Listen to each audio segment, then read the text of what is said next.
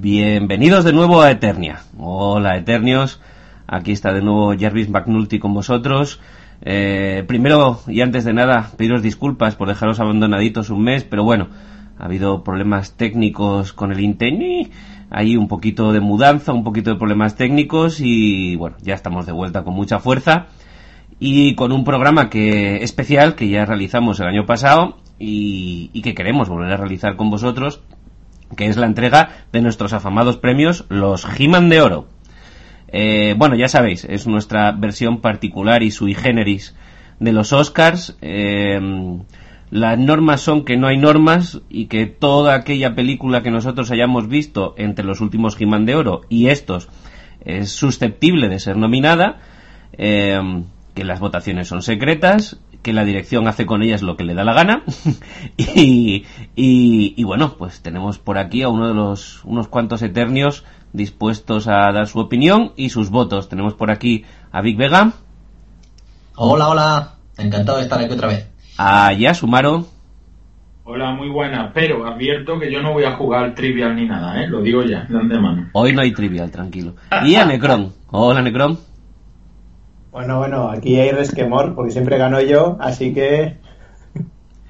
Esta vez la, la, dirección aguardará un par de programas para, para poneros otro, otro tibial, pero llegará, tranquilos. Si yo os veo con ganas, no hay ningún problema.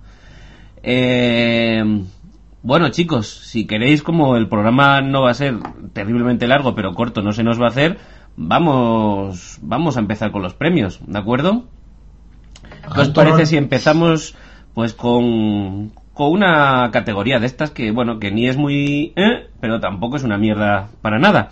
Tenemos por aquí el mejor montaje.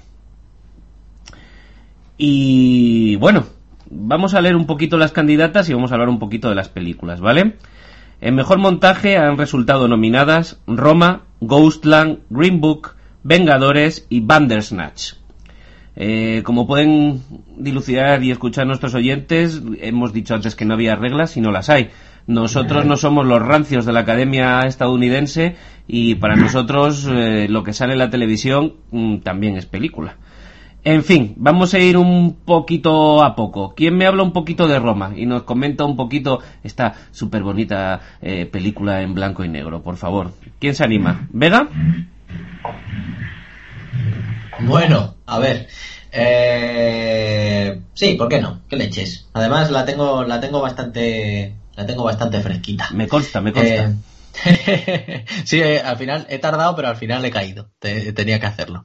Muy a, muy a pesar de nuestra querida Alicia, que, le pareció un tostón insufrible. Pero bueno.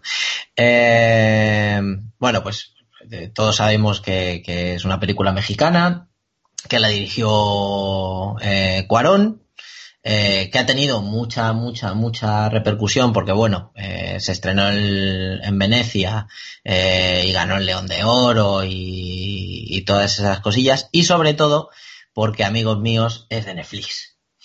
Y, y ahí ya empezaron con el rollo de si algo que se estrena en Netflix, que si tal, que si no sé qué, que si puede ser, que si está pensado para la... Lo, que si Spielberg dice que si eso no es cine, bueno, historias, ¿no? Eh, y nada, eh, narra pues un poco la, vida de una familia en, Ciudad de México en, los 70 y, pues habla de, de, la relación de las empleadas del hogar con la señora, eh, vamos, no voy a decir mucho porque tampoco cuenta mucho, pero vamos, digamos que pasan cosas, pasan cosas.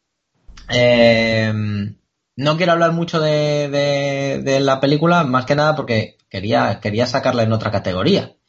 Eh, pero como valoración así de primeras os diré que es una, es una película que está muy bien hecha, mmm, pero que a mi modo de ver le falta un poquito de, historia. O sea, a mí me parece que, que, para hacer una peli hay que contar un poquito más. En casa la hemos rebautizado como, eh, como Mm, una cosa feli, felinesca de, de, Fellini a la mexicana, ¿sabes? Un Fellini a la mexicana. Eh, y, me parece que, hemos acertado. Eso sí, ya lo diré en otra categoría, pero eh, la peli a mí me parece que a nivel dirección y técnicamente es impecable. Mola mucho. El director se gusta hay que decirlo, pero mola mucho, mucho. Y yo creo que hay que verla, simplemente por, por, pues, por ver el trabajo que han hecho. Luego ya te puede gustar más o menos, hay gente que dice que es súper aburrida, yo me entretuve, aunque le veo carencias, pero mola, mola. A ver qué opinan nuestros, nuestros eternios. A ver, pues aquí la dirección tiene sentimientos encontrados con esta película, porque si bien técnicamente no es que no se le puede, esto es lo que es y es lo que hay, y este tío Perdón. este muchacho Cuarón dirige muy bien, trata la cámara muy bien, se gusta mucho. Pero claro, está la otra parte. Yo tengo, tengo una relación amor-odio con el blanco y negro digital. Y es que eh, a mí me gusta el blanco-negro de celuloide. ¿Por qué? Porque el blanco negro de celuloide sí existe el negro. Sin embargo, en el digital, los, objetivos y las cámaras digitales no graban el negro. El negro se rellena informáticamente. Con lo cual, un blanco y negro hecho de celuloide tiene matices de negro. Y sin embargo, un blanco y negro hecho en el ordenador no los tiene. Entonces, la peli es muy bonita, tiene una fotografía maravillosa, pero siempre pensaré que cuando se hace en digital, la magia del blanco y negro no es igual por muy bonita y la fotografía muy bonita que sea. Entonces ahí me... Y lo segundo es que al fin y al cabo es una paja mental que hace el, el director sobre su propia vida y su propia infancia. Que sinceramente a mí la infancia de este señor, pues me la trae al pairo. Pero bueno, no sé. ¿Qué opináis vosotros? Necron, ¿tú la has visto? Sí, yo la he visto y a mí me ha gustado mucho. Yo eh, casi prefería tocarla en otra candidatura porque eh, tampoco me parece, o sea, me, parece que está bien hecha. Coincido en eso con, con Vega Eh, pero tampoco para montaje creo que hay otras candidatas que me parecían un poquito más, más reseñables. A mí me gustó mucho porque a mí me gusta mucho el cine costumbrista, ya lo sabéis, y, yo creo que es una, es una apuesta. La categorización de Feliniasca me ha gustado, aunque yo más, no, yo más bien diría que es quizás una, una o ¿no? también, también, se, también se habló, también se habló. De Ashiro Ozu o de Mikio Naruse o de Kenji Misoguchi, ¿no? Es decir, estos genios del cine costumbrista japonés que yo no entiendo, ¿no? Parece ser como que ponen Tokio Monogatari y todo el mundo, oh, oh, pierde el culo. Y ponen Roma y todo el mundo dice, ah, gafa pastada. Y dices, a ver, mm, eh, si bien es cierto que el ponerse a usar, como dice Jarvis, el blanco y negro digital, así, sin ton ni son, y otras cosas, pues sí que la hacen un poco gafapastada. Yo, por ejemplo, lo que sí que eliminaría totalmente es el personaje este de las artes marciales, que sin eliminar la contraposición de un personaje que si eh, tiene las cosas que tiene con la protagonista, pues el hecho de que se ponga a hacer el mono por ahí, por el monte, o que menee el cimbrel haciendo el helicóptero, pues es totalmente Vamos, eso, eso sí que es totalmente para obviarlo y, que convierte la peli en esa gafa pastada. Pero quitando ese tipo de cosas, me parece una película de cine costumbrista deliciosa. Me parece que no tiene una grandísima, grandísima actuación, ni una grandísima, grandísima dirección, ni un grandísimo, grandísimo montaje, pero que es correcta y que sí creo que, que merece, merece ese apoyo que merece el cine costumbrista, que hace 40, 50 años estaba en boga en todo momento y ahora parece ser que si no eres too fast, too furious, pues eres una mierda, ¿no? Eh, entonces yo creo que, que es interesante ese punto. Bien, yo no iba a decirlo, pero voy a decir dos cosas más. La primera, la abuela de la familia es un señor con una peluca. Y segundo, la película ganaría mucho más si cuando la pobre chacha se mete al agua a sacar a los niños se ahoga ella. También lo digo ahí. Te lo dejo ahí, lo dejo ahí. Eh, es el de la trinca, ¿no? La ¿Eh? abuela. Parece el de la trinca. Parece, parece un señor con un mocho de fregona puesto en la cabeza. Parecía Florentino Pérez, ¿te acuerdas? Sí, sí, sí, sí, sí. es clavado. Y Asumaro, ¿tú qué opinas de esta película? Le vamos a dar un poco de empaque porque es una película de las que creo que tienen más peso este año, ¿no? Y Asumaro, ¿tú qué, qué opinas? Es la típica película que si descubres tú, pues triunfa más que si se ve revestida de todo ese eh, bombo y platillo, eh, las polémicas de los festivales, eh, la opinión de todo el mundo. Bueno, ya es un fenómeno de masa. Y como fenómeno de masa, pues iba con hype. Iba esperándome, pues, una obra maestra La verdad que yo tampoco es que eh, simpatice mucho con Cuarón. De hecho, para mí algunas de sus películas eh, están muy overrated total. Mójate, mójate. ¿Cuál, cuál? Eh, la de la Sandra Bullock flotando por el espacio, a mí eso me da mm, grimilla, me da grimilla. Pero bueno, aparte de, eso, eh, bueno, es una película que técnicamente no tiene ni un pero. Eh, la ejecución es fantástica, incluso las interpretaciones me parecen muy convincentes. Tampoco que sean patinas cohetes, por otra parte, pero son creíbles, que es lo que se le pide a esta película.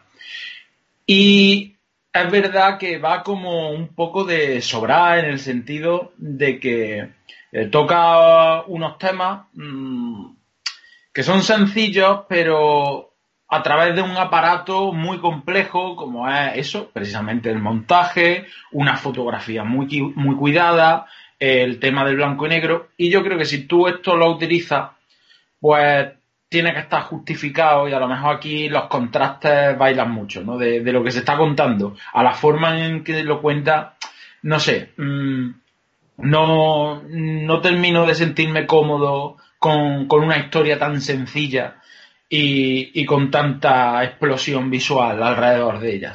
Mm, parece que, que si le quita eso se queda en menos la película. Pero con todo y con eso, Mm, lo que está claro es que es una película muy valorable, que tiene dos o tres momentos mm, muy explosivos. Yo tengo en mente, eh, pues sí, el rescate de los niños en la playa, que tampoco que fuera eso vigilante de la playa, que la, chica se mete en el agua andando y lo saca a los dos. Lo que le faltaba es que lo sacara de la oreja. También te digo, y voy a poner un poco más de INRI eso, lo saca la chica, que yo no sé cuánto mide esa actriz, pero será 1,50. ¿Sabes? Que una ola orillera ya la puede ahogar. Cuidado. No 50 porque lo digas tú, pero parece, a mí me parece menos, parecía, y, lo saca como si tal cosa, no sé, un poquito más, y después eh, el nacimiento, ¿vale? Del niño muerto, pues eh, esa escena, la verdad es que sí me transmitió muchas, muchas emociones. Es una película que, es valorable, pero tampoco creo que sea tan genial y, y mm, para celebrar tanto como la gente eh, está por ahí diciendo. Bueno, pues dime, dime. No, no, que sigue, básicamente eso. Ok, vamos a pasar a la siguiente nominada y como también va a ser una película que va a ser recurrente y que ha tenido su peso en los Oscars, que son unos premios de mierda comparado con los He-Man de Oro, vamos a hablar de Green Book. ¿Quién nos habla un poquito de Green Book? Chicos, ¿quién se anima? Si quieres. Adelante. Ya que, ya que estás hablando. Pues ya que estás.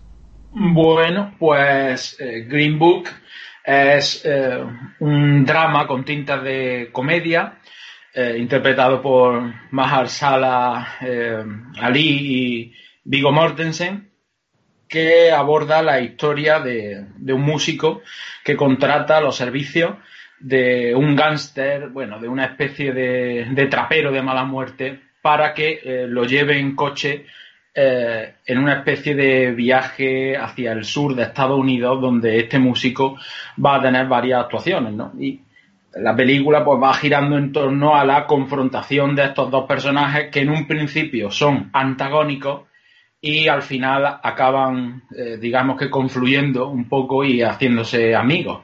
Eh, mm, estamos partiendo de un italiano del Bronx que es racista que acaba, eh, pues eso, mm, comprendiendo otra realidad. Y me parece a mí que aquí lo que, lo que hay que destacar sería la química de los dos personajes, que mm, me parece mm, valorable. ¿no?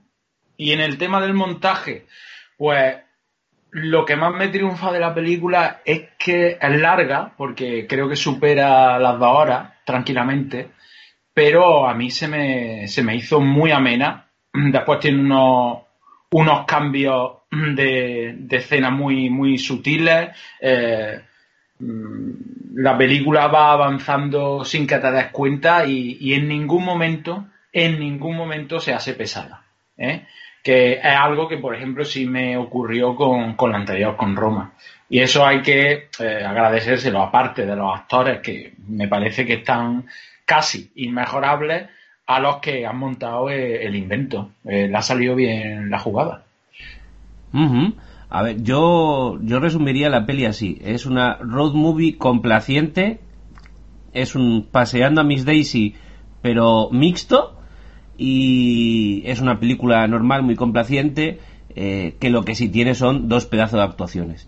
Pero, es que, pero es que puede ser complaciente y también puede ser buena. O sea, eh, el hecho de que eh, sea moralmente adoctrinante o te intente encauzar por una ética preestablecida, no quiere decir que no se haga bien.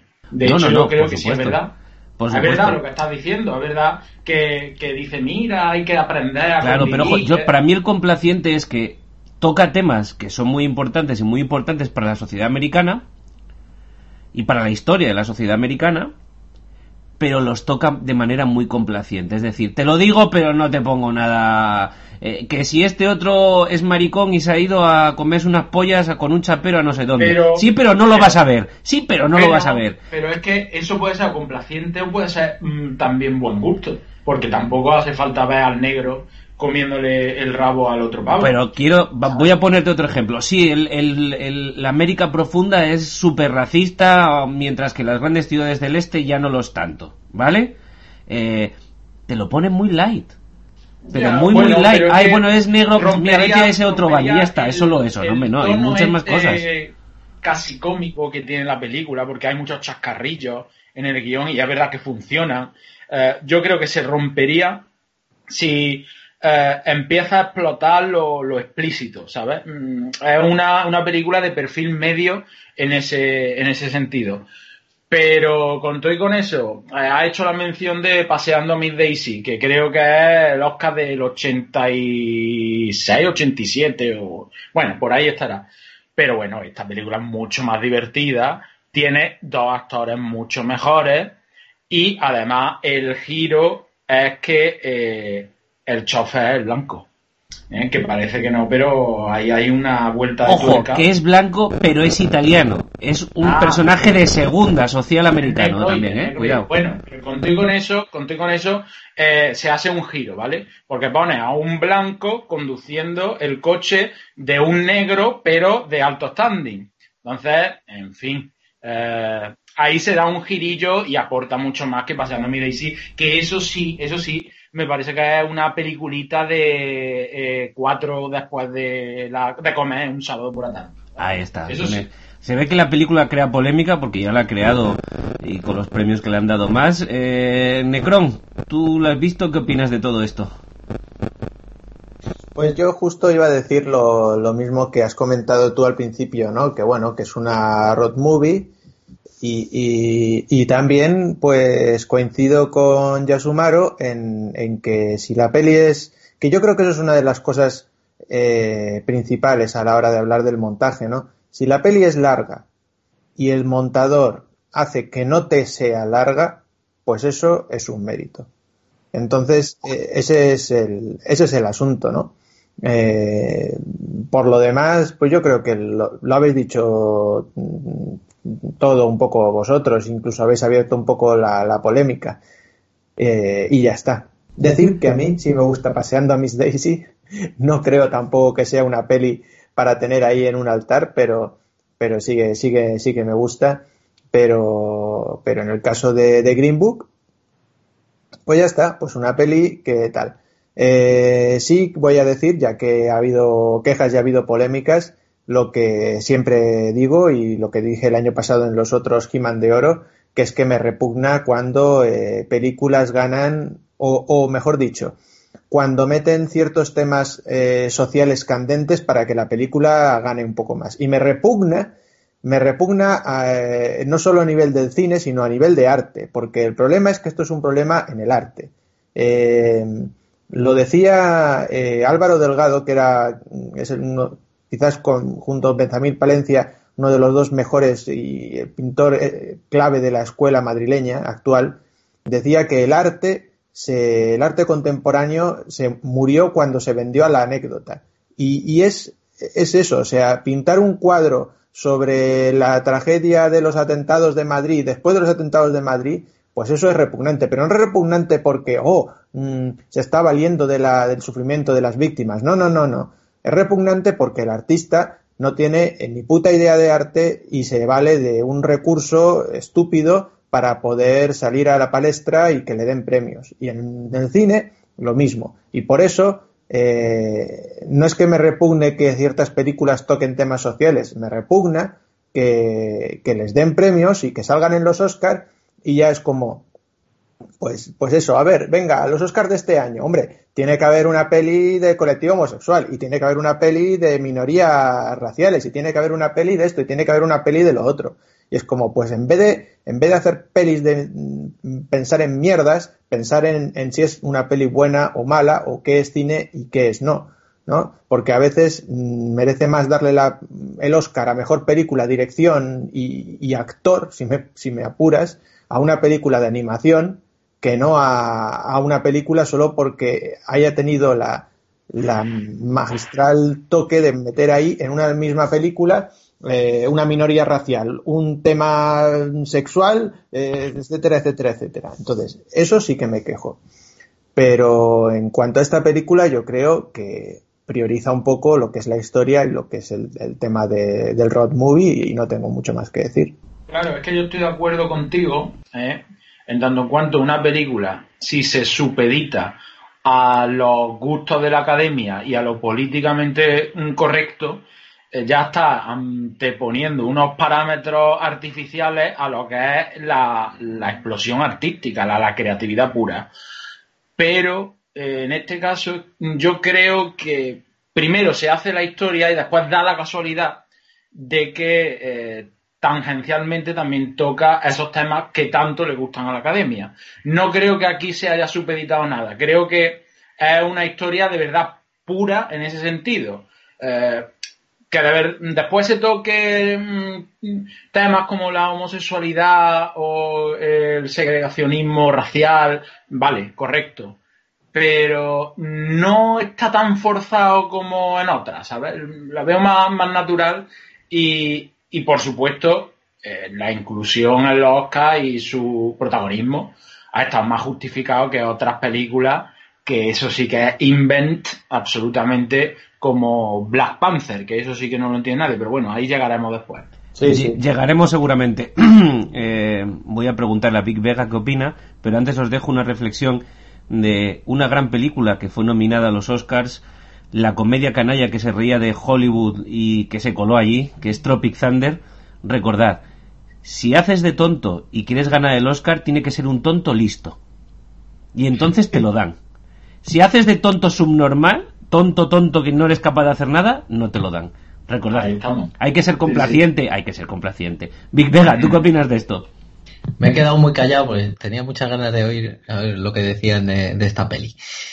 A mí es una de las que más me han gustado este año. Y, lo curioso es que me ha gustado mucho, mm, yo creo, porque el nivel en general de, del cine este año, o por lo menos de lo que se presentaba a Oscars y tal, a mí me ha parecido un poco escaso. Bueno, he tenido problemas para encontrar películas a veces. Pero bueno, fuera de eso. Eh, me ha molado mucho, me ha molado mucho. Como decía, estoy muy de acuerdo con, con Antonio en muchas cosas. Eh, una es que se me pasó enseguida. He, he, mirado cuánto, cuánto dura 130 minutos, pone por aquí. Y, es verdad que yo no la recordaba tan, tan larga.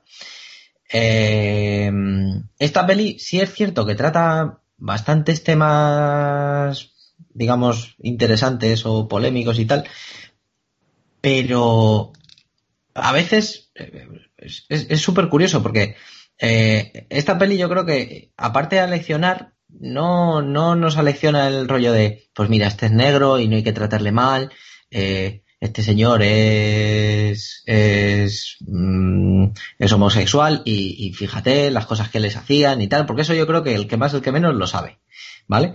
Pero sin embargo, yo creo que la lectura que, que a mí me quedo es, tú en algún sitio del mundo eres el negro para alguien, ¿sabes?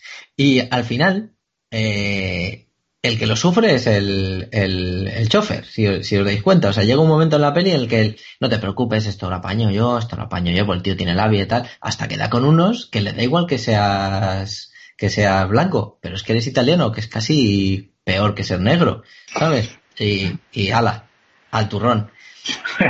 era negroide, decían que era negroide, negroide sí, le sueltan unas tremendas al tío, al pobre. Y, y no le salva la labia. No le salva la labia. No, no, no, no, no. De la misma manera que los tíos estirados del sur eh, les daba igual uno que el otro. Ellos tenían la clase que tenían y era, pues eso, el, el tío del circo que traía el monete. Y ya está. ¿Sabes?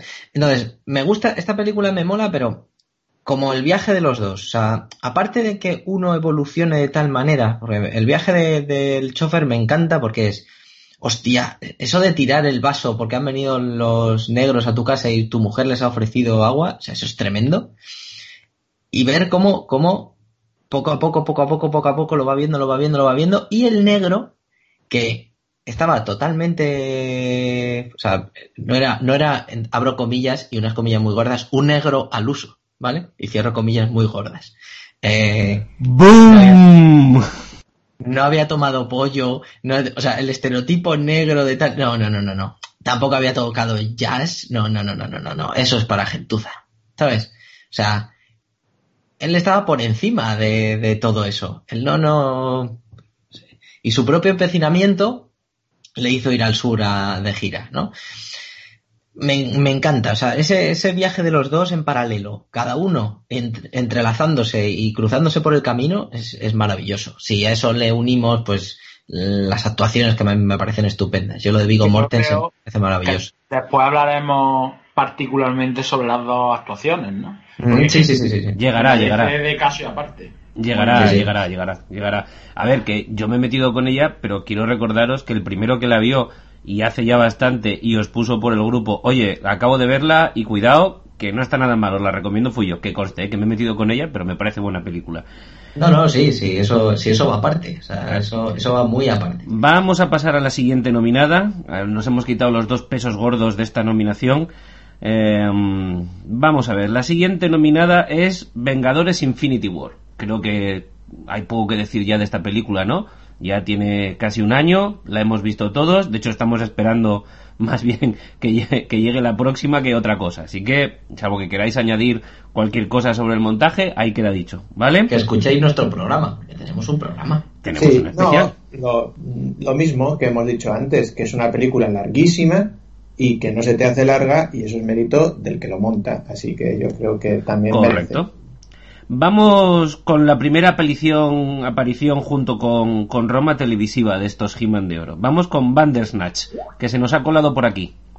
Eh, ¿Quién nos habla un poquito del montaje y de este experimento eh, tan interesante? Necrom.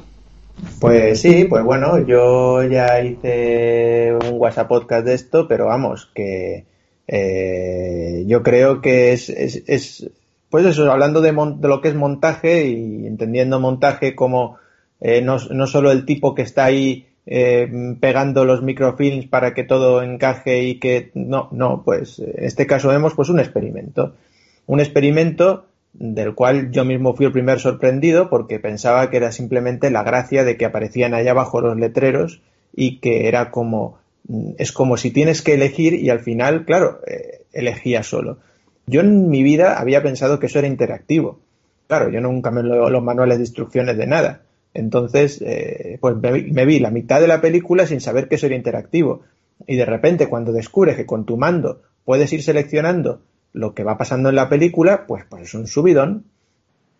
Y yo creo que es muy interesante. Y es muy interesante que se haga en una película que, una vez más, no es ni mucho menos para tener en un altar, pero que es una película que está bien, que es correcta que es como un capítulo largo de Black Mirror y que, y que bueno, me parece que es eh, hacer este experimento, hacer este juego eh, o videojuego o como quiera llamarse, con una película que no sea Dora la Exploradora, pues, pues me parece que, es interesante y, que tenía que tener su, su candidatura en algunos de los, de los de Oro. Muy bien. Chicos, ¿algo que decir? Yasumaro, Vic. No, poco, poco que decir. más que eh, solamente, solamente, a ver, tiene, tiene sentido que lo pongas en montaje porque al final, pues el montaje pues, es, es, muy importante en esta, en esta peli. Pero yo siempre, siempre lo he dicho desde que me puse a, a, interaccionar con ella, en que me siento, me siento un pelín estafado. Me encantó la idea. Me encantó porque a mí me gusta mucho el Elige tu propia aventura y los juegos, eh, pues tipo yo que sea Until Dawn y cosas así, que tienes que elegir para dónde vas, para dónde no vas y tal. Eso me mola. Y en una serie, si alguien tenía que hacerlo, tenía que ser Black Mirror, estaba claro. Pero eché de menos algo más de, oye tío, elige este camino. Y si este camino no te lleva a ningún sitio, esta noche te jodes y no puedes volver a jugarlo. Pero no estamos acostumbrados a tener paciencia, con lo cual no habría triunfado. ¿Vale? Entonces, eh, me habría gustado que eso, que si, te, si fallas, te jodes y no te muestro para dónde tienes que ir ni en qué bifurcación eh, la has cagado, sino que vuelves, te jodes y bailas. Pero ya te digo que eso frustraría mucho Millennial y no tanto Millennial. Bueno, pues vamos a presentar a la última nominada del montaje, que es una película que a mí particularmente tengo que decir que sí que me gustó bastante, Ghostland. Eh, y creo que Big Vega nos va a hablar un poquito de ella, porque más fue Big Vega el que, el que creo que me habló de ella en primer, en primer lugar. Adelante, Vega. Pues fíjate que Goslan creo que pues, sí, te, te, conté yo, pero tú ya habías picoteado por ahí, me parece. Eh, tengo que reconocer que la tengo que volver a ver porque tengo, yo sabéis que soy de memoria muy a corto plazo, ¿no? pero sí que, bueno, es una, es una película de, pues eso, principios de 2018, también por eso la tenía un poquito, un poquito olvidada, ¿no? Eh, escasos 89 minutos, 90 minutos, algo así, o sea, cortita de al pie, como sabéis que a mí me gusta, ¿no? Eh, pues nada, es una película de terror, terror psicológico y un poco de suspense, ¿no?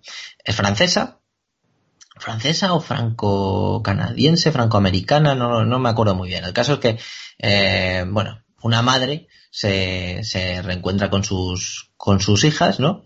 Eh, que supuestamente en esa eh, en su casa hace pues, unos cuantos años eh, tuvo que, que, defenderlas de una banda de, de, de atacantes y tal, ¿no? Y, y, bueno, digamos que ese día cambió a las, a las, a las adolescentes por completo.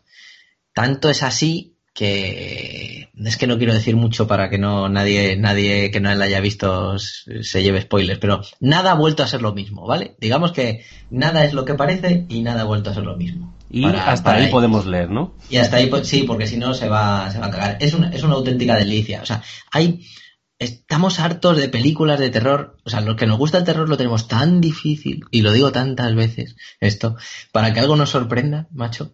Esto no es terror, terror, pero, pero sí que tiene así su, su suspense y su, pues eso. Y eh. garantizamos alguna escena que os puede dejar revueltillos. No creáis que es una peli light porque tiene sus cositas. Eh, no hay gore, es, pero sí es. te deja revoltico.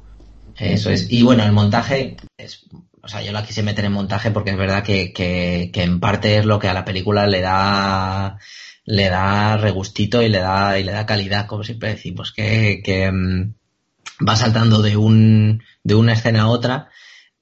Me tengo que morder la lengua eh, sin muy, de una manera bastante fluida, liándote a ti mismo y a la vez contándote cosas. Es, es, el montaje, a mí me parece que es casi el 50% sí, de la película. Digamos, digamos que el montaje es el que realmente eh, hace la película. Sí, porque es el montaje el que crea el engaño del que no sales casi hasta muy avanzado el, el desarrollo de la historia. Entonces, tiene, uh -huh. es casi un personaje el montaje, ¿no? Sí, sí, sí. coincido totalmente. Eh, Necron y Asumar, ¿habéis visto esta película? ¿Os gusta? Yo no la he visto. Yo, tampoco. no la he visto. La verdad pues... es que no. Ya sé que la dirección no le hacéis caso cuando recomienda por el grupo, yo lo sé, yo lo sé. Pero echadle un vistazo. Bueno, chicos, pues estas son nuestras nominadas, las recuerdo: Roma, Ghostland, Green Book, Vengadores y Bandersnatch. Y eh, la ganadora al, del He-Man de Oro al mejor montaje es Roma. Aquí tenemos nuestra eh, primera vencedora, ¿de acuerdo? Vamos a pasar a una categoría que estrenamos este año porque pensamos que debemos hacerlo, que es la mejor serie. En la mejor serie tenemos tres series de candidatas y pues bueno, me gustaría que defendierais un poquito vuestras candidaturas. Eh, vamos a empezar con True Detective, una serie que acaba de terminar no hace mucho su tercera temporada y de la que creo que ya Sumaro tiene algo que decirnos y que nos va a repetir que, que el, actor es maravilloso y que interpreta increíble y que Mahershala es eh, la meca de actoral del siglo XXI y que tiene un maquillaje la serie fantástica que cuando sale de viejo te lo crees al 100%. ¿A que sí, Yasumaro? Pero, pero el de él, el de Mahershala Ali, porque el del otro es un espanto. A ver, eh, True Detective, mm, la primera temporada que para mí supuso un boom en la cabeza, absolutamente. El, primer 10 que yo puse, porque yo tengo cuentas de votación en diversas webs, el primer 10 que le puse a una, a una serie fue eh, a la primera temporada de True Detective. La segunda temporada a mí de verdad no me parece tan, tan espantosa como la gente dice. ¿eh? O sea, yo ya partía de la base de que la primera era inalcanzable y aquí los productores que son Woody Harrelson y eh, Matthew McConaughey, pues lo que han querido hacer es autoevocarse y hacer una tercera temporada lo más parecida posible a, la primera. Y yo creo que eso es lo mejor y lo peor de, la serie, de la tercera temporada. Porque es verdad que eh, siempre tenemos ahí eh, sobre nosotros esa nube de True Detective primera temporada y piensa, joder, si no existiera, esta eh, tercera temporada estaría mucho mejor, sería mucho eh, más novedosa. Pero es que llegamos a un punto de que la autoevocación, eh, la referencia, la estructura se parece tanto, incluso a nivel visual, que se entran en temas medio oníricos, medio fantasmales, con la enfermedad de uno y de otro son recursos que, nos recuerdan tanto a lo que ya se ha rodado y mejor que decimos no mm, es un producto tan fresco como la primera temporada de True Detective. Pero a pesar de eso a mí no se me ocurre eh, ninguna serie que esté por encima al menos este año. Y eso que, bueno, y eso no, porque además no hemos tenido Juegos de Tronos en 2018. Bueno, pues la, serie básicamente mm, va de la desaparición de dos niños, de dos hermanos. Eh, la, investigación corre a manos de dos detectives, eh, mm, también distintos, aunque esto sí es una novedad. No parten de posiciones tan eh, distantes. Los dos tienen un perfil más parecido que en la primera temporada. Eh, o, por ejemplo, los personajes de Green Book. Y a partir de ahí, bueno, la investigación eh, va develando algunos asuntos sórdidos relacionados con la religión, con gente poderosa, con rituales. no suena, ¿verdad?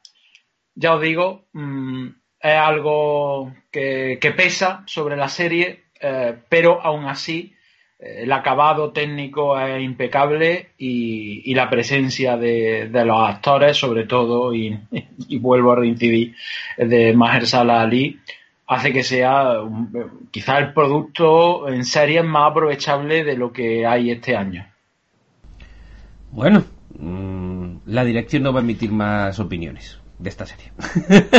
Eh, tenemos por aquí muy, muy, muy, muy, muy, muy a gusto y muy cómodo con, esta candidatura a nivel personal, no de dirección. Star Trek Discovery. Necron, ¿por qué no nos hablas un poco de Star Trek Discovery y de esta su segunda temporada? Pues mira, pues Star Trek Discovery yo creo que es una serie que para los fans de, de Star Trek hace sus delicias, pero también eh, indaga en, otro mundo que es el de estas series que, llegan a tener una calidad tan grande, eh, no solo a nivel, ya llámese efectos especiales, eh, actoral, etcétera, sino a nivel argumental, que pueden ser películas perfectamente y películas de muy buena y muy gran calidad, muy buena calidad. en cuanto a esta segunda temporada, yo creo que ha bajado un poquito el nivel.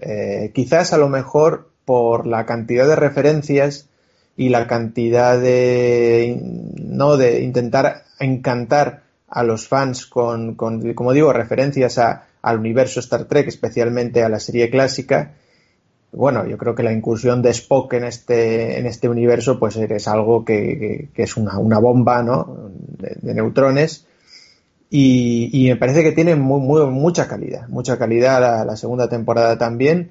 Eh, no quizás tanto como la primera, pero para nada mala y que sigue siendo una serie muy top dentro de la ciencia ficción y que además, como digo, mm, se, intenta eh, contentar a los fans de Star Trek, pero no se queda ahí.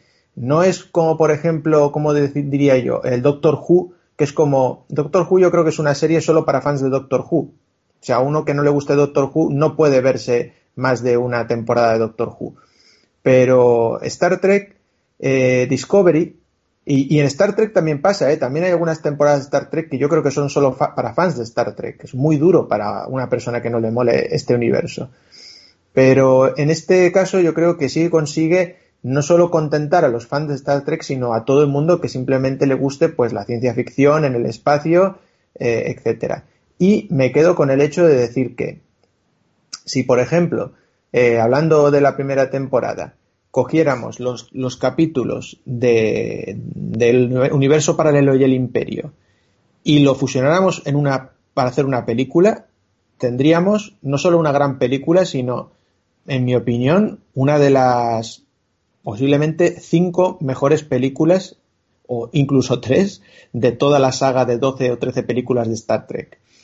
Y, y si hubieran cogido la trama de la antorcha de Tecumba y la hubieran estirado un poquito más, lo mismo digo. O sea, me parece que tiene unas tramas buenísimas y, y que, y que tiene pues es una calidad tremenda.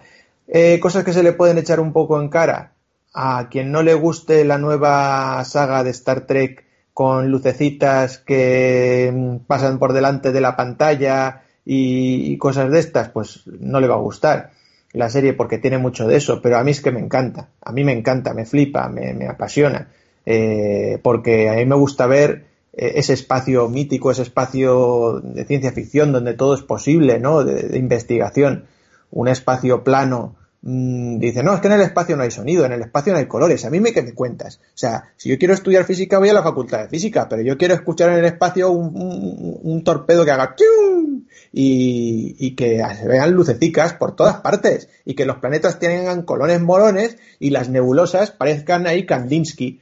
Eso es lo que mola, cojones. Correcto ya. Y por cierto, ya como Trek y reconocido, que ya los oyentes y vosotros sabéis de sobra que lo soy, he de decir que en esta segunda temporada, el episodio en el que se hace algo más que un guiño, más que eso, al primer episodio de la serie original, me parece una de las cremas mayores que se ha hecho en ninguna de las series dedicadas a, a Star Trek. Sí, sí. Y mm, tenemos una tercera candidata, que es Hill House, de la que creo que Big Vega nos va a hablar un poquito. Hombre, sí, faltaría más. Pues que después de Star Trek y True Detective, que por cierto tengo pendientes las dos temporadas nuevas de cada una, pues imagínate. Eh, Hill House, Hill House, Hill House fue para mí este año la, la, gran serie, la, eh, la gran sorpresa de, Netflix. Eh, bueno, está basada en, una novela eh, de Shirley Jackson. Mm, es, terror, pongámoslo. Y bueno, trata de un grupo de hermanos que, que, bueno, eh, de pequeños eh, vivieron en, en, una casa embrujada súper famosa, ¿no? Entonces ahora, ya creciditos, resulta que, que, tienen que enfrentarse pues a todo este digamos eh, fantasmas del pasado y del presente no y vamos a ir descubriendo poquito a poco en cada capítulo eh, que ha sido de ellos se va entrelazando pues ya os digo el, el pasado con el presente siempre siempre siempre con la familia y la casa eh, como pilares de, de la serie. Mm, una serie muy entretenida, son 10 capitulines que te los meriendas ahí en una semana tonta o en un fin de, como te pongas, de palomitas y de mantilla muy rico. Eh, mm, me gustaba mucho, ya sabéis que a mí me gusta mucho eso de comerme el hojaldre por capitas, ¿no? Y, ir en cada capítulo descubriendo una cosa diferente que parece que te desbloquea el siguiente, pues, pues me molaba, me molaba mucho. Em, sinceramente, como vuelvo a decir, como he dicho antes, los que nos gusta el terror, pues, aunque yo esto no lo considero terror, pero bueno, sí, un poco de suspense terrorífico, por decirlo de alguna manera, si me lo invento, eh, nos ha venido muy bien esta, esta, esta serie, además en formato serie, que era algo que no, que no, que no suele darse bien para, para el terror, ¿no? Entonces, bueno, yo creo que es muy disfrutable, yo creo que ha sido un boom y casi todo el mundo, casi todo el mundo le ha gustado y, todos lo que, los que he testado, la gente que, me ha ido, me ha ido diciendo que le ha parecido y tal, casi todo el mundo la ha visto, casi todo el mundo le parece muy bien y no sé, no sé. Bueno, pues ya tenemos nuestras tres nominadas. Las repito, Star Trek Discovery, True Detective y Hill House. And the winner is Hill House ya tenemos una nueva ganadora. ¿De acuerdo? Vamos con una categoría que me hace, me hace especial ilusión porque creo que el año pasado no la tuvimos, es otra de las categorías nuevas que añadimos este año, que es Peor Película. Voy a dar todas las nominaciones juntas y luego si queréis eh, justificáis cada uno un poquito por qué están ahí, ¿vale? De hecho la dirección ha metido dos porque necesitaba meterlas. Eh, Slenderman, Insidios de la Ski Campeones, Bohemian Rhapsody, ojo, ¿eh? Contigo no bicho, Immortal Engines. Vamos a ver. Por importancia de películas, Bohemian Rhapsody. ¿Quién levanta la patita? Bueno, si queréis, mm, reparto un poquillo de estopa. Reparte, reparte ya. Tú ya es campeones también, ¿verdad, Yasumaro? Yo me quedo con las dos. Venga, pues reparte a las dos juntitas. Sí, a ver, mira, eh, es que eh, para mí Bohemian Rhapsody es una estafa. Es una estafa porque es una película mm, parásito de un personaje, de un músico excepcional que, y se va nutriendo poco a poco de su música y, de su vida. Que la música y la vida de este hombre era eh, interesante y hay muchos fans que, que la admiran y que quieren saber de ellas, correcto, ahí no, no hay problema. Pero eh, que hagan una película de Freddie Mercury con ese montaje infame, con ese actor con cara ratonil, sin ningún tipo de eh, activo propio, que eso es lo que yo demando. Yo lo que, lo que quiero es que la película eh, explote mm, las virtudes del personaje real, pero a través de un montaje de eh, una creatividad propia, mm, no que solo eh, se sustente en base a los méritos de, de Freddie Mercury. Y yo creo que la gente ha ido al cine sin reflexionar sobre esto. Simplemente ha visto a un tío que más o menos se le parece. A mí, para mí no. yo veo al tío bastante más bajo, bastante más escuálido, con unos ojos saltones súper desagradables y, para mí no consigue meterme en el personaje de Freddie Mercury. Pero bueno, la película es una sucesión de momentos hito de, la historia del cantante, sin más. A mí no me emocionó en ningún momento.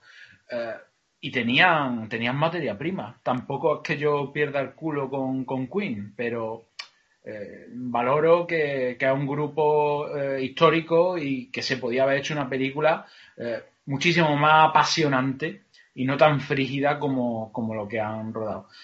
¿Y por qué la meto aquí? Porque aparte de que no me ha gustado, yo creo que la gente ha salido del cine mm, flipada.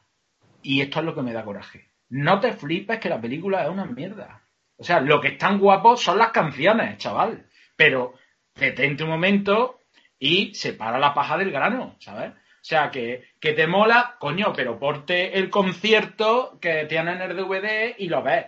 Pero que lo utilicen aquí como un banderín de enganche y aprovecharse de la gente para que vaya, no sé. Me parece que, ya lo digo, la metáfora esa, era una película parásito y los espectadores son huéspedes igual que el, el, el pobre hombre, o sea, Freddy Mercury allí donde esté, eh, que también le están succionando bien la, energía mm, a de una película que no que ni pena ni gloria. Bueno, y, campeones, a ver. Campeones, pues mira, campeones eh, antes habías dicho cuál era el adjetivo que utilizaste para Green Book, que era complaciente. Sí, sí, sí, sí, sí. Bueno, pues entonces... Te veo es- venir y estoy de acuerdo contigo también. Esto, es que esto ya es... Pero ya- recordad, ¿qué os dije antes? Si haces de tonto tonto, no hay premio.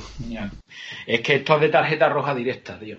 A ver, eh, mira, mm, primero que es que la película eh, tiene un- un- una moral tan evidente y tan clara, eh, se ve venir desde el principio, los personajes son tan previsibles, en- encima nos tratan como, a tontos. Yo es que me acuerdo en la escena de comedia, suena como un trombón, así. O sea, como, pues si no te has dado cuenta que te tienes que reír, ríete, que está el, Por favor, por favor, por favor, Down Yasumaro, Yasumaro, ¿puedes repetirlo? Por favor, como Sí. fan, repítelo, por favor. Bravo, bravo. Bravo.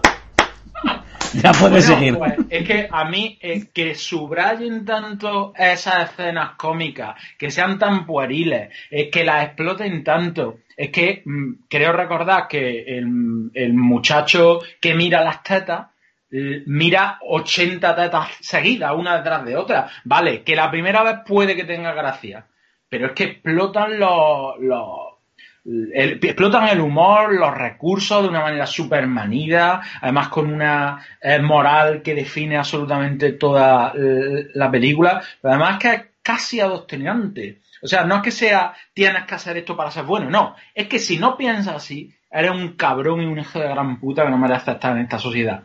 Y, después, mm, no sé, tiene alguna, alguna frase, eslogan, como eh, me gustaría tener un padre como tú, eh, pero no quisiera que tuviera un hijo como yo. Mira, eso se cree alguien de verdad mm, que es natural. Mm, no, o sea, eso se lo han escrito al muchacho y es que yo siempre estoy escuchando las frases y sé que se la han escrito, que no son espontáneas, ¿sabes? Por mucho que nos quieran vender lo contrario. No sé, es una película que tiene todo lo malo que para mí puede tener una película. Ya de Toma por sí la comedia, un género maltratado, ¿eh? como para que encima eh, la utilices de esta manera para... En fin, vale, vale. Te dejo hablar. No, no, no, adelante. Eh, Big Vega, Slenderman y Insidious. Mira, es que no merecen ni hablar de ellas. O sea, a ver, em, eh, si os dais cuenta, la verdad es que me he pasado un poco ahora escuchándote porque tiro al terror que, que, que tal, pero el terror me duele, me duele, duele, como España, me duele España. Pues, tío, o sea... Espera, espera, Vega, Vega. Dilo otra vez, dilo otra vez, dilo de Medula España. Po, po, po, po, pom, po, pom, po, pom, po. Total. Sí, sí, dentro de poco vamos a tener mucho de eso, me temo. Eh, el caso es que, eh, joder, tío, o sea, Slenderman, ¿vale? Slenderman es el típico personaje creepypasta que, que, que, que pues, mola, mola para hacer una serie de Channel Zero, por ejemplo, mola para esto, mola para lo otro. Te has marcado una película infame, infame, infame, que no hay por dónde cogerla, que no tiene tensión, que van todas las muchachas y los muchachos adolescentes eh, con las manos en la cabeza, eh, de- de- corriendo de un lado para el otro, que si esto, ah, lamentable, lamentable, o sea, lamentable, lamentable. Yo la acabé de ver, no sé ni cómo, pues para ver por dónde salían. Pero es que luego, bueno, y esta, esta, esta, esta, la que voy a decir ahora, Insidious de las ni tan mal comparado con el Lenderman, ¿eh? Son unas vacaciones, Insidious las Key. Insidious, esta creo que es la cuarta parte. Ya ha ido de más a menos, eso pasa siempre, con todas las, las eh, estas de terror. Y, ya, y, claro ejemplo es La Monja, etcétera, etcétera. Pero, hostia, Insidious las Key. Había momentos en los que era un telefilm alemán, como ha dicho yo Yasumaro, antes de las 4 de la tarde después de comer. O sea, eh, yo las veo, eh, casi todas las pelis últimamente las veo en versión original más que nada porque me llegan antes. Eh, y, en el cine las salas están menos llenas, con lo cual las veo en versión original para que no me molesten los, petardos de turno, ¿no? Joder, o sea, la actuación de la señora mayor era, era lo más aceptable de la película porque se le notaba en más tablas. Pero es que cuando interaccionaba con los otros, hostia, estaba un paso desarnado, ¿eh? En cuanto a actuaciones. O sea, es mala, mala, mala. La Eh, historia. cuidado con Sarnado, eh, un respetillo. Una eh. más. No, coño, pero la actuación ese Arnado tiene lo que tiene, ¿sabes? Es como David Hasselhoff en, en no me acuerdo qué película española era, de, de- esta de Fuga de cerebros. Fuga de Cerebros, ¿sabes? O sea, pues que se notaba que el tío estaba ahí, pues, de pegado y, y con, pues eso, eh, con las líneas aprendidas ahí como podía, ¿sabes? Que lo más que sabe decir es ay caramba. Pues, pues ya está. Lamentable, o sea, no quiero ni recordarlas. Y, y seguro que ha habido peores, ¿eh? Pero es que en cuanto me dijiste esta nueva categoría, lo primero que se me vino a la cabeza fue el Enderman. O sea, no sé por qué, pero bueno. En fin, alejaos de ellas, por Bueno, favor. muy bien. Ahora voy a comentar yo muy rápido, muy rápido estas dos películas. Contigo no bicho es una comedia española hecho aproximadamente con lo suelto que tengo yo ahora mismo en la cartera en mi habitación. Eh, el argumento es pues el típico grupo de chicos frikis nerds eh, que en un verano pues el que es más guapo de los tres pues que quiere perder la virginidad. Eh, básicamente acaba per- perdiéndola con Amarna Miller, que es una actriz porno, el tío tiene mucha suerte y pues pasan unas vicisitudes de cosas absurdas que no hay por dónde agarrar. Fin, ya está la película. Por lo menos está hecha con dos duros. Y está Mortar en James, que es una película hecha con muchísimo dinero, así rollito steampunk, que es absolutamente intolerable. Reto a cualquiera a ser capaz de verse la entera porque encima es larga de cojones. Ahí lo dejo. Eh, vamos a, a, a decir otra vez las nominadas. Slenderman, Insidious, Campeones, Bohemian Rhapsody, Contigo No Bicho y Mortal Engines. Chicos, ¿quién creéis que va a ganar? Necrom.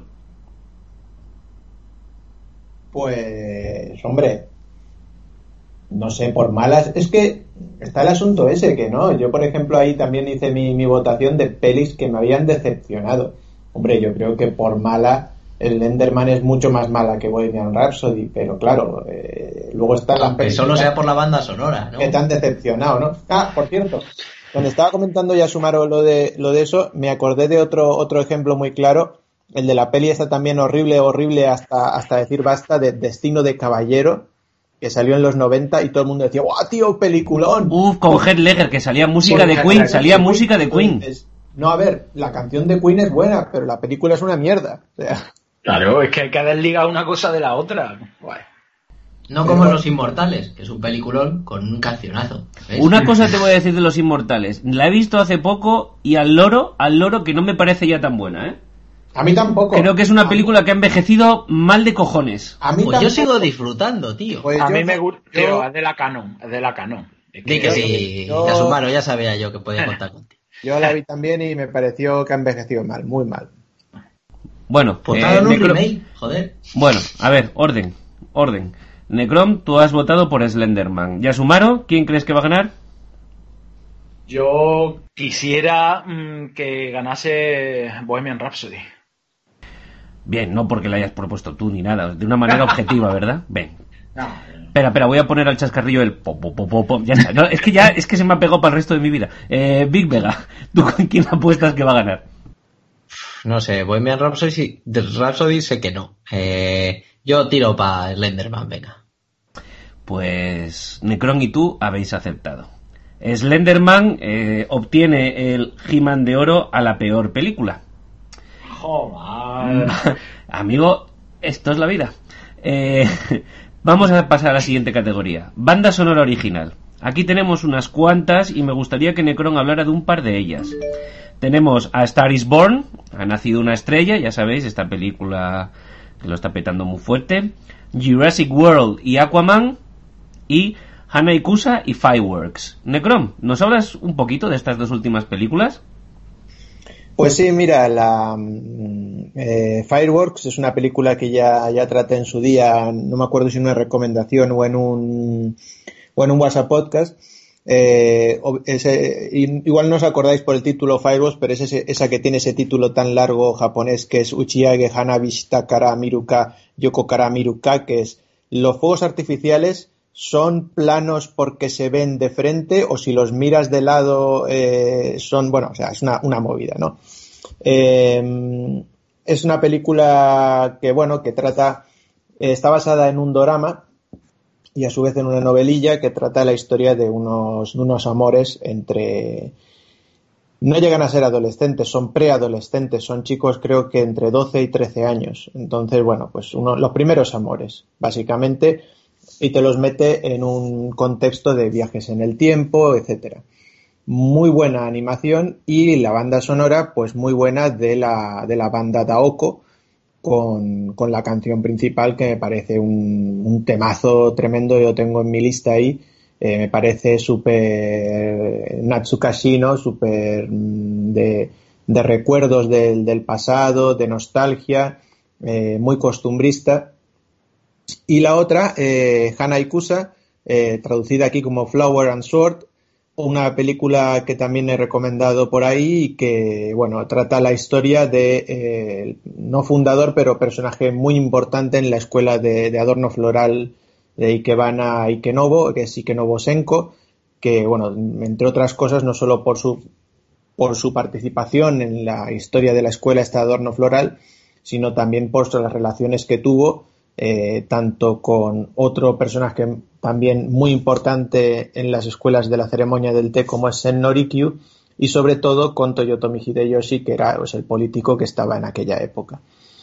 Eh, una película que está, que está muy bien y que sobre todo, vamos, tiene una banda sonora y claro, ya cuando, te, cuando, la, cuando la oyes ya dices, bueno, esto ya es, canela, pero es que además enseguida la reconoces, ¿no? Es de Hisai Joe pues eh, Joe Hisashi, Hisashi Joe, pues hace una, una de sus magistrales bandas sonoras, no pone demasiados temas, son bastante recurrentes, pero es que cualquier cosa que haga este señor es oro, oro puro y oro en paño. Así que ahí lo dejo. Muy bien, bueno, tenemos por aquí yo creo que de, Jurassic World, del que creo que además incluimos en el especial, tampoco todo el mundo conoce la película, no, no nos vamos a detener mucho, ¿no? Eh, quizás sí hablar un poquito de Star is Born, ¿verdad, Vega? ¿Nos cuentas un poquito? Sí, hombre, sí. Con lo que a mí me gusta Lady Gaga y el country, pues no voy a decir que no. Eh, bueno, a ver, eh, estaba claro que si estábamos hablando de banda sonora, pues al final había que hablar de, esta película, ¿no? Eh, eh a ver, um, ¿cómo decirlo? Bueno, no voy a contar mucho de qué va la peli, porque también es muy, pues, un, un, un cantante country moderno eh, con, pues eso, con problemas eh, variados eh, con la bebida y demás sustancias, pues, pues acaba conociendo una muchacha que canta en un bar y bueno, pues esta historia nos la han contado 10.000 millones de veces, ¿no? Eh, pues, pues nada, se enamoran y se van de gira y pasan cosas. Eh, pero la verdad es que, a ver, la película, ya de todo, hablando de todo un poco, pues, oye, a mí me gustó mucho, me gustó mucho porque me gusta la temática, mm, me gustó muchísimo y la he tenido que dejar fuera de las nominaciones para mejor actriz a Lady Gaga. Me parece una tía que hace las cosas muy bien y, y me ha ganado poco a poco, ¿eh? Lady Gaga, que yo no la tenía ningún cariño, pero oye, poco a poco ha ido, ha ido entrando. Eh, hizo, mira, por ponernos un ejemplo, el último disco que ha sacado me parece plenamente suyo, es un disco de country que se llama Joan. Y oye, me parece que hay que tener los huevos muy gordos para cascarse, para cascarse un disco de country después de haber hecho eh, pop propio y que te den palos como, como una estera, ¿sabes? A ver, la tía, la tía a veces nos dejamos un poco llevar por la estética que, que lleva y tal, pero me parece una artistaza brutal. Sí, sí, sí. Y una cantante de primer orden. Lo que pasa es que no nos paramos ni a escucharla a veces. Por, por esa estética tan histriónica. Pues ojo, porque yo estoy con Vega, yo también vi la película y lo primero que dije es, hostia, esta cabrona actúa bien. Sí, sí. Sí, sí, sí, es que sorprendió, Vamos a ver ¿verdad? que, que, que, se la ha comparado a veces con Madonna y amigo. O sea, Madonna Joder. actuando eh, te, te, puedes pegar un tiro. Oh, Dios mío, buscando peligrosamente, cantando, desesperadamente a Susan. Madre mía. Sí, es, es, cierto, es cierto. Y como me digo Alicia me mata, pero es verdad. O sea, eso es así. O sea, no hay, no hay ni punto de comparación, ¿eh? O sea, esta la veo yo más, ¿cómo decirlo? Como decían de, de bueno, no, no, iba a decir un 7 en todo, pero no. No, porque cantando es muy buena. Es que es muy buena.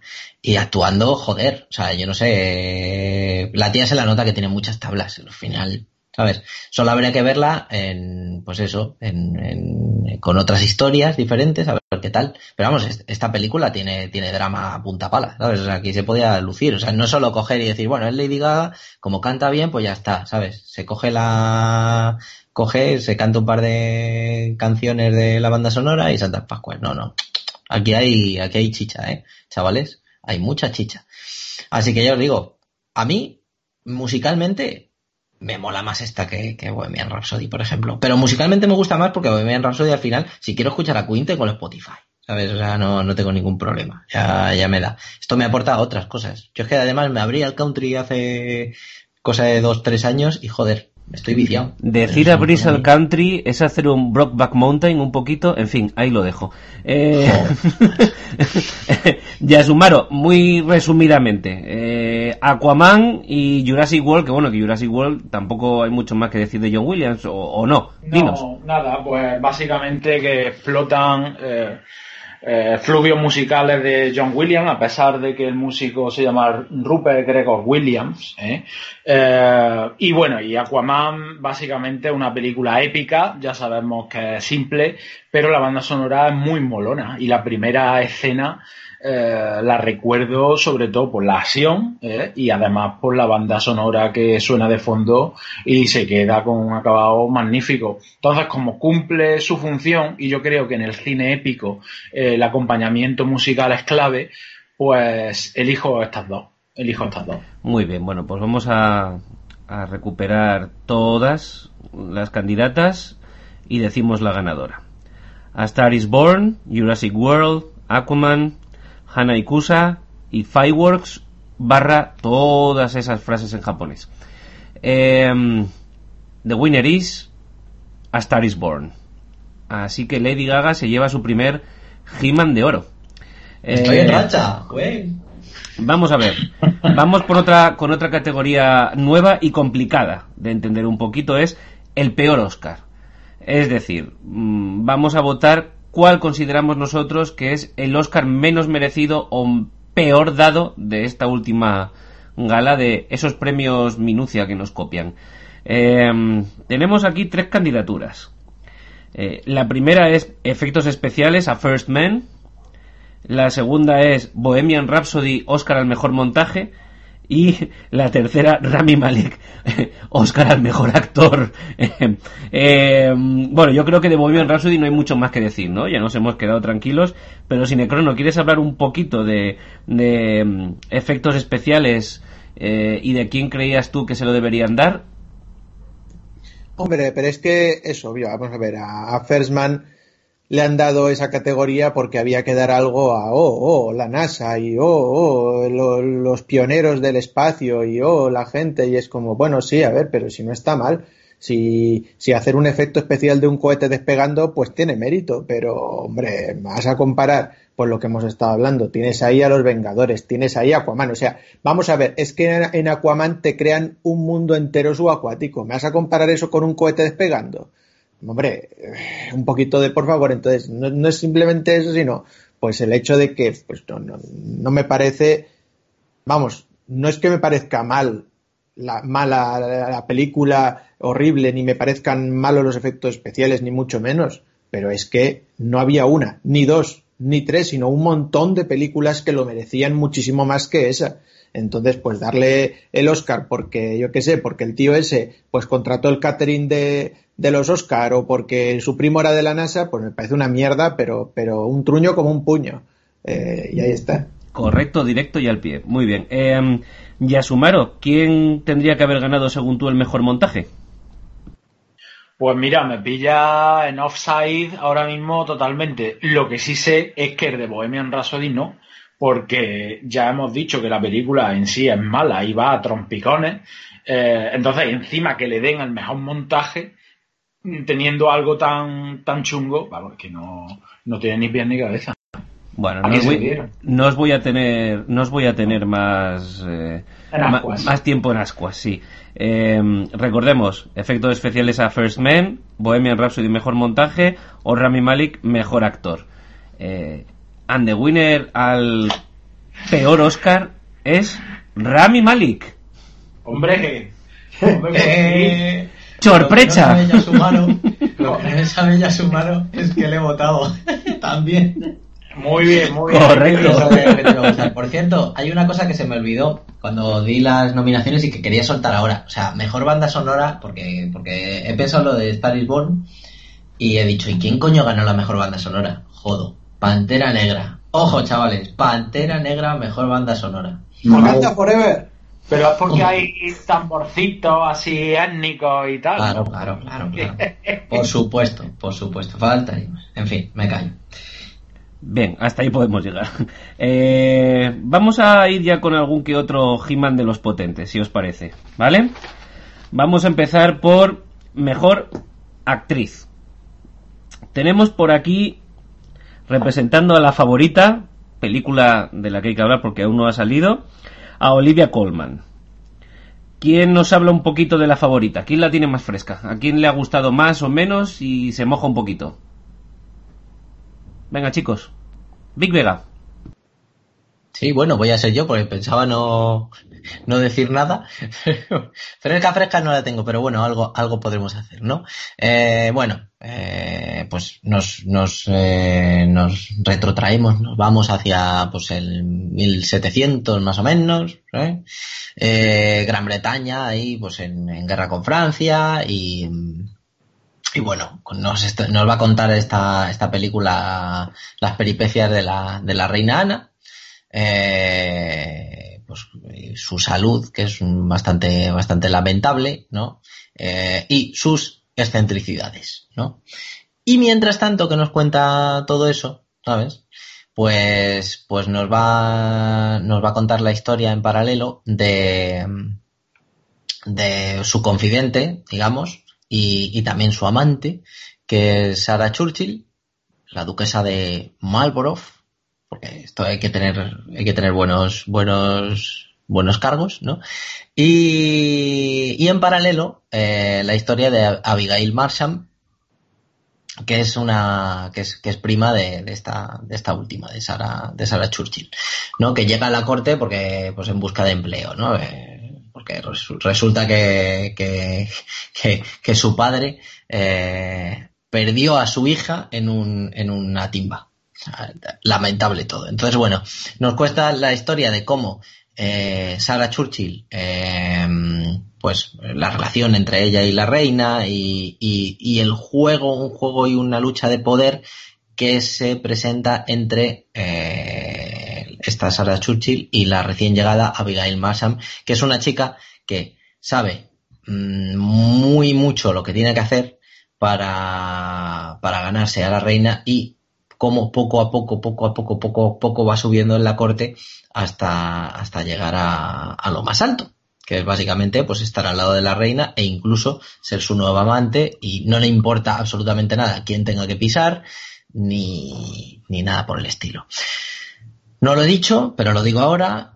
Está dirigida por Yorgos eh, Latimos y, y bueno, a ver, hay, hay en cuanto al en cuanto a la película, todo se lo lleva aquí, todo el mérito se lo lleva, bueno, el mérito, la película está hecha, o sea, la forma el director, que, que, que se gusta demasiado, incluso en algunos momentos, yo creo que se pasa, o sea, hay diversos planos, ojos de pez por ahí que, que me parecen fuera de lugar, pero, pero la película es una pasada, o sea, está muy bien rodada y sobre todo las tres mujeres protagonistas. Porque, a ver, aquí es difícil decir quién es secundaria y quién no, porque está Olivia Colman, eh, está Emma Stone y, Rachel Weisz, que las tres son la hostia. O sea, mm, yo me ha costado mucho, bueno, creo que creo que para no me acuerdo, pero creo que para protagonista o secundaria, no me acuerdo cómo ha sido, creo que mm, eh, he elegido dos de esta película, porque es que me parece imposible elegir una de ellas. O sea, eh, es tremendo. Olivia Colman, eh, eh, o sea, lo hace realmente bien, está bien caracterizada y demás, pero eh, joder, o sea, te, la crees. O sea, haciendo de la, de la reina, te la, te la crees. Emma Stone, otra tremenda. La Rachel Weisz, sibilina de la hostia, macho. Hay una trepa de mucho cuidado. Es, es muy, muy, muy grande. Sí, sí, déjame decir que a mí la escena del final cuando el mastón aplasta el conejo me dejó... Para mí es una de las malvadas eh, de los últimos años con diferencia. Si quieres le voy a poner una tacha a la película que me encantó y que también os la recomendé por el grupo y sabes que yo a Giorgio os le llevo en el corazón desde la angosta, pero muy fuerte. Es que, a ver cómo lo explico, no es que sea lo mismo, pero ¿no os parece una recreación de Everything About Eva? De la película esta de Gina Davis, de la actriz Trepa que se hace amiga de ella y al final acaba robando los papeles y el marido y se lo lleva todo. Sigue siendo la misma historia, la de una Trepa que, triunfa. Es lo único que le he hecho que ahí le falla un poquito la originalidad, pero yo estoy totalmente de acuerdo con las actuaciones. Eh, como detalles curiosos, ya de estos de historiador, ya me entendéis, guiño guiño, eh, al principio de la película, eh, la reina le, regala la construcción de un palacio a la duquesa de Marlborough, a Rachel Weisz. Eh, bueno, pues las salas principales que aparecen durante toda la película, es decir, la sala de la reina y la de recepción, están rodados en el palacio que de verdad la reina le regaló a los duques de Marlborough. Y la zona de las cocinas es, es Hampton Court, que es el antiguo palacio antes de, que se construyera Buckingham de, la corona de la corona de Inglaterra en cerca de Londres, que es un sitio también muy recomendable para visitar. O sea, está, muy currado. Claro, está muy currada. Ahora le voy a poner si quieres una otra por ponerle tachas una película que me encanta de verdad, ¿eh? ¿Qué pasa? Está muy cuidado el vestuario, está muy cuidado el amueblamiento, eh, las porcelanas, todo lo que se usa. El único fallo que tiene es que probablemente al haber rodado en esos sitios eh, no les hayan dejado quitar toda la parte del amueblamiento que es de una época posterior. Y entonces dentro de esas habitaciones hay cosas que son de esa época y otras que son posteriores y que a un ojo un poco agudo le cantan un poquito. Pero entendedme, son minucias. Me doy con un canto de los dientes que se hayan buscado palacios de la época y que lo hayan intentado cuidar todo lo que pueden, que normalmente no pasa. Así que no digo más yo tampoco. Eso ya sabes que a mí me la dan siempre. O sea, no, entre que veo poco y que no soy muy ducho. Por cierto, eh, ahora que lo has dicho es cierto que se me había ido a mí la pinza me estaba equivocando entre estaba estaba mezclando a Emma Stone con Rachel Weisz. Emma Stone es la la, la trepa que se me iba a mí me parece vamos creo recordar. la que mata al conejito quién es es Emma Stone al final es Emma Stone. Ah. pero no vamos a destripar la peli no vamos a hacer spoiler pero pero me parece una escena de pero de, de, villana pero además qué cara qué cara pone de muy hija puta macho ahí tirada como, mira lo que hago. Y esto lo podría hacer contigo, que eres la reina. ¡Ja! Es como, bueno, ¿verdad? Bueno, vamos a seguir con nuestra segunda candidata y también con una película que no hemos tocado, que sé que Vega va a volver a querer comentar, porque a mí también me gustó mucho y creo que en algún momento la he recomendado aquí en Eternia. Eh, tenemos a Emily Blunt por A Quiet Place, un lugar tranquilo. Eh, cuéntanos un poquito de esta película que para mí es una de las joyas del año pasado. Big Vega. Madre mía, hoy me voy a, me voy a hinchar. Eh, pues nada, a ver, eh, A Quiet Place. Eh, bueno, podríamos considerar que A Quiet Place es... ¿cómo, cómo, ¿En qué género lo ponemos? ¿Lo ponemos en terror? Venga, va, lo ponemos en terror. Eh, em, bueno, estamos en, en un futuro, ¿no? Distópico eh, en la que en la que hay gran parte de, los humanos han sido han sido asesinados por unas criaturas que no conocemos así de primeras que parece ser que son ciegas pero que tienen una, una pues un gran un gran oído o por lo menos pues, sienten a, la gente a través de, los ruidos no entonces eh, digamos que la gente, en estos, los que quedan, viven en silencio y, no, y no, pueden, no pueden hacer ni un puñetero ruido, porque si haces un ruido, pues ¿qué pasa? Que te, que te joden vivo. Entonces esta historia, esta película nos va a contar la historia de una familia eh, que, vive pues ahí en el campo, sobrevive como pueden. Eh, y bueno, nos cuenta también al principio, pues un poco el, el me parece que había que pierde un hijo. La, la, es que la tengo un poco de hace, no sé cuándo se estrenó, pero esta tiene que ser de primeros de año, ¿no? Por ahí, porque no me acuerdo bien de tal. Pero creo que al principio pierde un hijo. Eh, por, precisamente por eso, por hacer ruido. Eh, si mal no recuerdo, ella está embarazada durante la película. Con lo cual, imaginaos que si tienes que parir. Ajá, ahí estamos. Si tienes que parir y hacerlo en silencio, pues no sé cuántos habréis eh, sufrido, entre comillas, eh, eh, la maternidad, pero no tiene que ser fácil. a menos que te desmayes y eso no va a pasar. Y mm, imaginaos, o sea, nos van contando la historia de la familia. Tampoco puedo decir mucho porque, bueno, es, a ver, la historia está muy bien, eh, sobre todo por el futuro distópico, por el tema de, de los animalicos estos, de las bestias, eh, que nos van descubriendo y tal como, como lo... Aparece, por cierto, ahora que lo pienso, pensando en Bird Box y en algunas de estas, parece ser que la, que, que, que los futuros distópicos y tal están un poco de moda, Eh, este fin de semana lo he estado hablando con, con alguna, con, con, Alicia y alguna autora por ahí en, en, en, un evento en el que hemos estado y joder, sí que parece que, que, que se están, se están dando mucho en películas y en literatura, ¿no? El caso, a lo que nos, lo que nos lleva esta, esta, esta película y este resumen lamentable que he hecho es que hay una actriz que se sale en esta peli, que es Emily Blunt. Y es que eh, joder, o sea, hay escenitas que se las trae, escenitas en las que no puede decir, no puede, la, muchacha no puede eh, expresarse a través nada más que gestos, los ojos, los ojos sobre todo, yo la recuerdo mucho, la expresión de los ojos, cómo se tapa la boca y hace... Eh, linkando un poco con otras categorías, eh, me parece que ahí eh, Krasinski tiene bastante, el director tiene bastante que ver con, con, la actuación de la muchacha, aparte de que, de que Emily Blunt, pues la verdad es que lo hace bastante bien y es bastante buena, yo creo que tiene algo, tiene algo, tiene que, tiene que dirigirla de alguna manera porque, porque de verdad es un buen, un gran trabajo, un gran, gran trabajo. Y si no la habéis visto, tenéis que verla porque es, es horita y media de estas que nos gustan a nosotros cortitas en el pie. Y ahora que lo pienso, pues tampoco nos ha ido tan mal con el terror, ¿no? También por ahí este año estaba el editar y joder, pues joder. Pues es que Slenderman y la mierda de Insidious me lo tapan todo. Espérate, espérate, que ahora te vienen dos más. Una que acabas de citar y que nos va a comentar ya Sumaro, Hereditary. Porque tenemos a Tony Colette como la tercera nominada a Mejor Actriz. Ya Sumaro. Grandiosa, grandiosa. Adelante. Sí, bueno, pues a ver, eh, es una película dirigida por Ari Aster.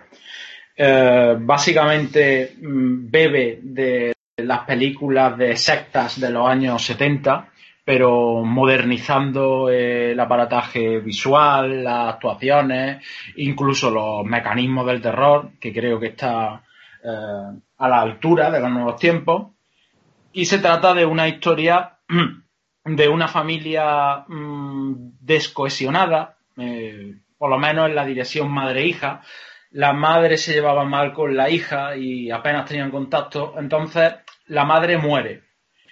Y a partir de la muerte, eh, los dos hijos de la protagonista, que es Tony Colette, empiezan a, a tener como sensaciones extrañas, a contemplar visiones fantasmales y a partir de ahí, pues, eh, todo lo que podáis imaginar eh, y más. Yo creo que es uno de los grandes activos de la película, que no es para nada previsible, sino que nos lleva por, por recovecos que no nos podíamos imaginar.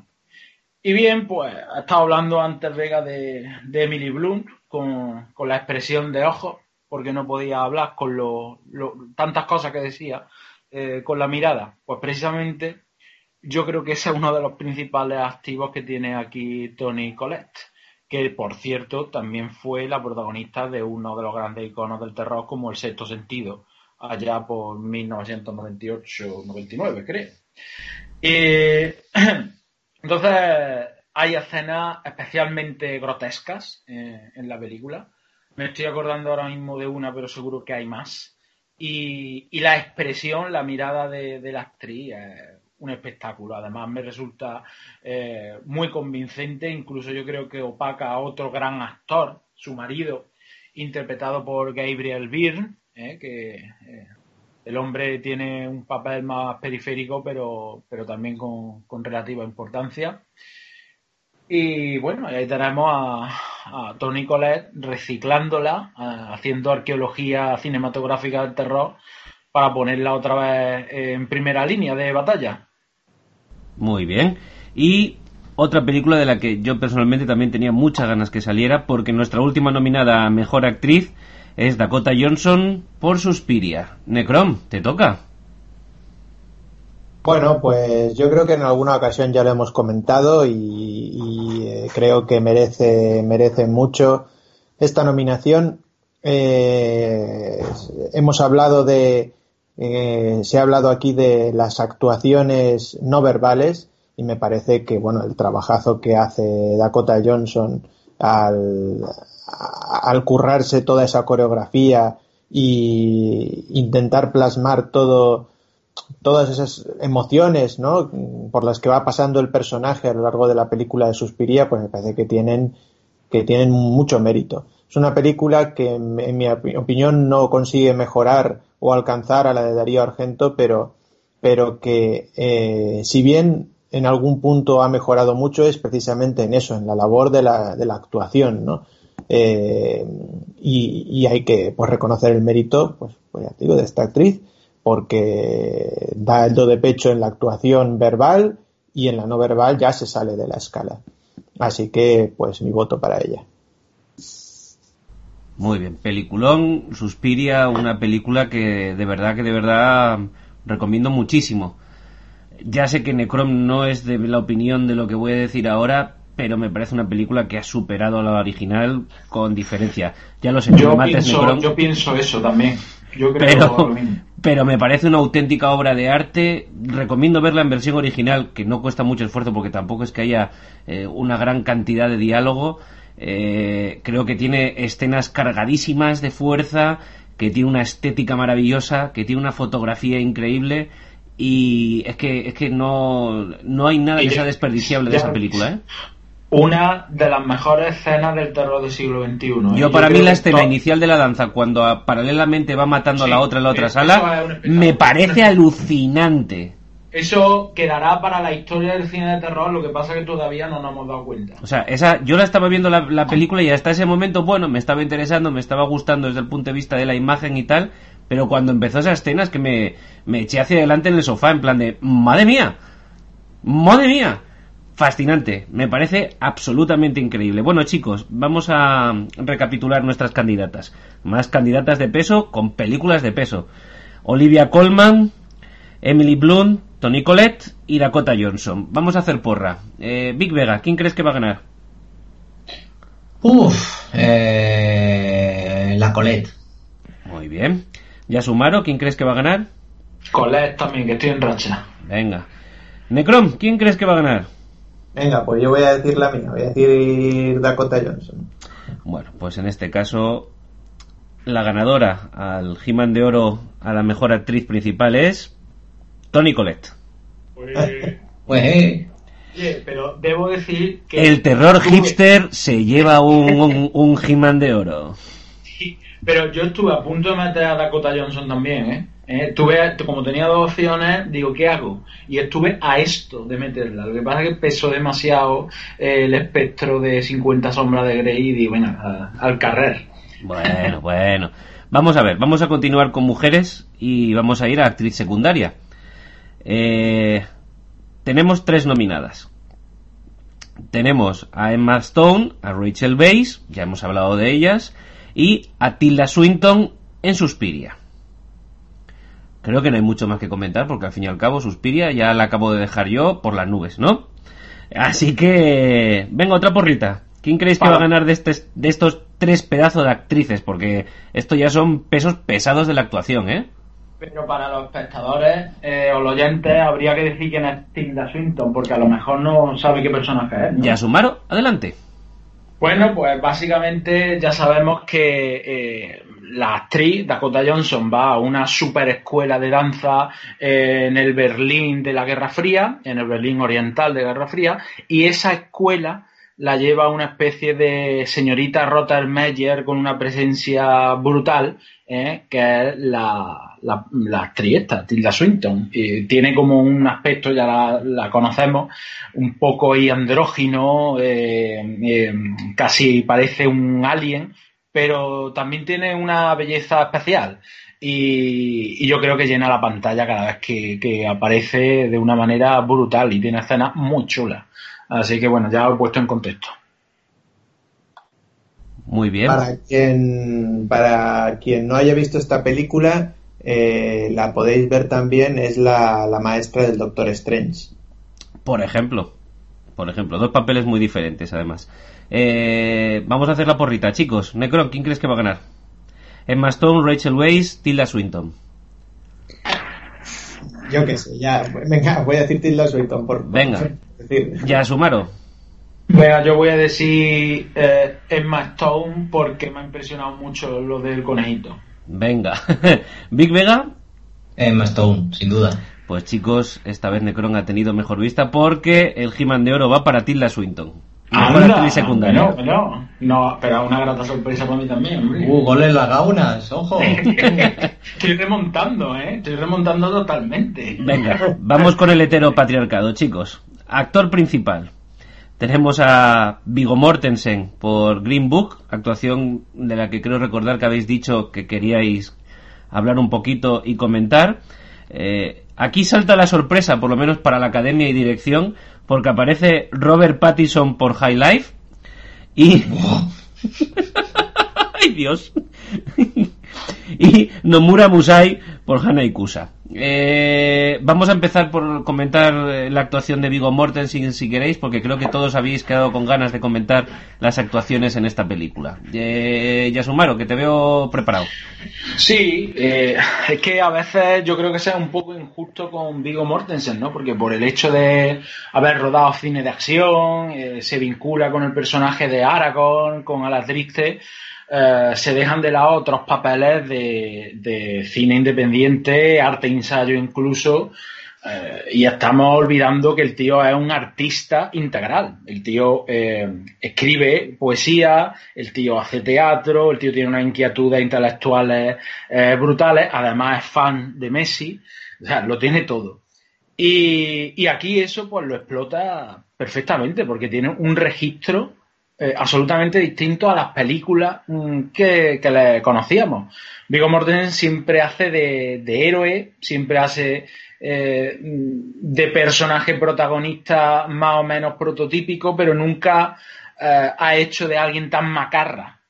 Por aquí quizá el personaje de Promesas del Este, quizá, o no sé, pueda tener algún parentesco en, en algún momento, pero ni eso y que se meta hasta el tuétano en, en el papel de un italiano de, del Bronx que maneje esa jerga. Bueno, esto sí que sería una lástima verla doblada, ¿eh? Eh, en versión original mil veces mejor, porque se ve todo el trabajo eh, eh, con el tema de los acentos que ha hecho Vigo Mortensen. O sea, es que habla en italiano en la película y tiene un acento italiano espectacular pero es que aparte maneja la, la, jerga común del estadounidense de barrio perfectamente, eh, tiene gestos mmm, que, que, son muy auténticos en contraste con el hieratismo de, de su compañero, que, que, de verdad yo creo que hay que valorarlo en su justa medida, sobre todo porque además no le recuerdo un, un papel tan versátil, donde él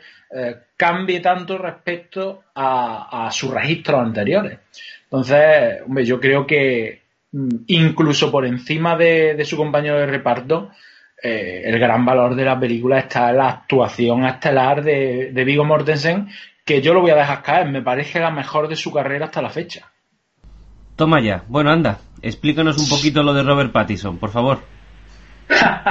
pues mira, eh, antes hemos dicho que Vigo Mortensen estaba un poco a rebufo de sus películas eh, pues más taquilleras, como El Señor del Anillo, Hidalgo, etcétera. Bueno, pues a este muchacho le pasa un poco igual, ¿no? Eh, parece ser que con la saga de Crepúsculo eh, se puso una losa encima y ya no levanta cabeza el muchacho, pero, pero es falso. Este es un actor fetiche de David Cronenberg, que para mí es uno de los grandes directores del panorama actual. Es verdad que ya lleva creo que cuatro o cinco años sin rodar nada, desde A Map to a Star, donde por cierto actuaba también Robert Pattinson. Y aquí en esta película eh, la aguanta el solo. No sé si habéis tenido la oportunidad de ver High Life es una ciencia ficción muy minimalista. Eh, se trata de eh, una nave espacial eh, que, está habitada nada más que por Robert Pattinson y su hija. la narración parte desde ese punto de vista, pero a través de diversos flashbacks, el espectador observa cómo la nave llegó a estar llena de convictos. a estos convictos se le ofreció una misión planetaria al lado de un agujero negro para que eh, le conmutaran su pena de muerte. Pero eh, por diversos avatares que no puedo contar, todos van muriendo salvo Robert Pattinson y su hija. Y, la cuestión es que el muchacho eh, es mucho mejor actor de lo que la gente cree. es de estos actores que aguantan un primer plano que a mí tanto me gustan, como Ryan Golding o Keanu Reeves a su forma. Eh, un tío que aguanta un minuto, un plano eh, eh, estático y, la película no se resiente, para mí a admirar y este muchacho en esta película lo consigue y llena la pantalla, llena la pantalla, es una película de dos horas y, él la, la soporta en gran medida. Entonces, me gustaría que se le quitara un poco de encima la pátina esta de, actor mediocre, que es verdad que es difícil después de una saga tan controvertida como Crepúsculo, que no deja de ser un producto, y ponerlo en valor como, un actor eh, por lo menos notable, que es algo que pienso yo y piensan eh, otros directores, mm, como ya he dicho, tan importantes como David Cronenberg.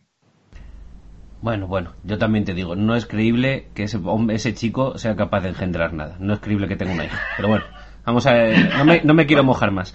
Eh, no, no Mura Mansai, eh, Necrom. Cuéntanos un poquito, anda. El cachondeo. Eh, no, bueno, a ver, yo sé que esto no va a ganar nada, pero como esto es eterno y aquí vale todo, pues yo, ¿qué quieres que te diga? Estaba echando una miradilla, estaba mirando y digo, bueno, eh, pero es que luego te paras a pensarlo y, dices, oye, este, este actor, eh, muy en boga actualmente porque mm, se va, va, a ser uno de los personajes que va a llevar la voz cantante en todos los juegos nuevos, eh, estos olímpicos que van a haber en Tokio. Entonces, pues Nomura Mansai, pues empieza esta película y le, y le coges asco. Le coges asco, así, así lo digo. Eh, ¿Cómo un tío que coge Oscar puedes luego considerar que puede ser merecedor al He-Man de oro, que es mucho más que el Oscar?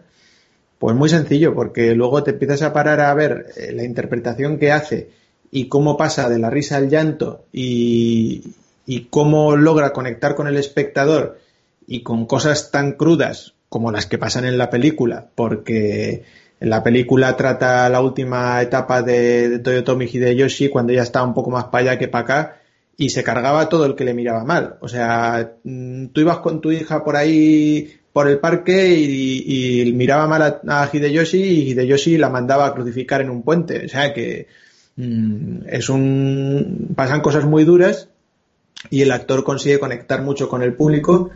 ¿Este hombre, este hombre salía en RAN? En RAN no no, me parece que no. En Ren me parece que no. No sé por qué me sonaba. Bueno, no, pero no, en Ren eh, sale, otro que ya he comentado antes, pero Akira Terao, pero no, pero en este caso no. Eh, o al menos no recuerdo yo. Pero ya te digo, me parece que tiene una gran calidad ah, para conectar con el espectador y sobre todo para pasar, pues ya digo, de la risa al llanto, del llanto a la risa y que tiene una gran capacidad actoral. No va, no va a ganar nada, pero ahí lo dejo. Ah, mira, sí aparece. Ah, estupendo. Sí, sí, me parecía a mí, tenía un pálpito y por lo visto sí, no creo que tenga un papel importante, pero me sonaba a mí que en algún momento que se habló algo me sonaba. ¿Sabes quién puede ser Puede ser el bufón de Ran, puede ser. Ahora no Puede estoy ser, seguro. no lo sé. Lo Luego, pensado yo. sí. luego le echamos, le echamos un vistazo. vamos, que, que si aparece en Ran encima, que para mí es, y ya, boom, la mejor película del cine de toda la historia, pues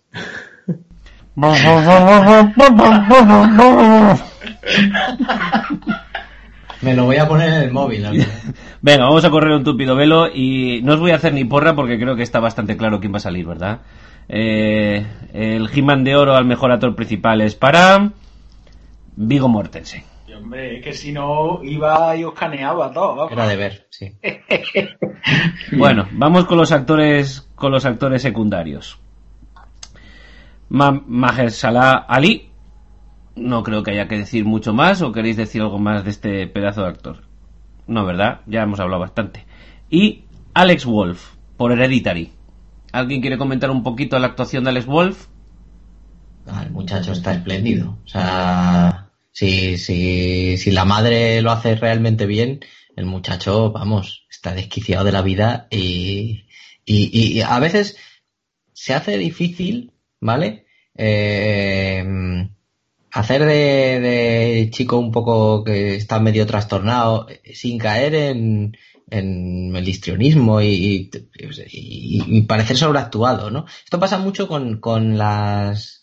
em, no sé si era en Barbadú, con alguna de estas que, que, que tienes que hacer de, de madre, que, está histérica porque su hijo, su hija o lo que sea, le pasan cosas que no entiende, ¿no? Y es raro, y es difícil no, no, no sobreactuarlo, ¿sabes?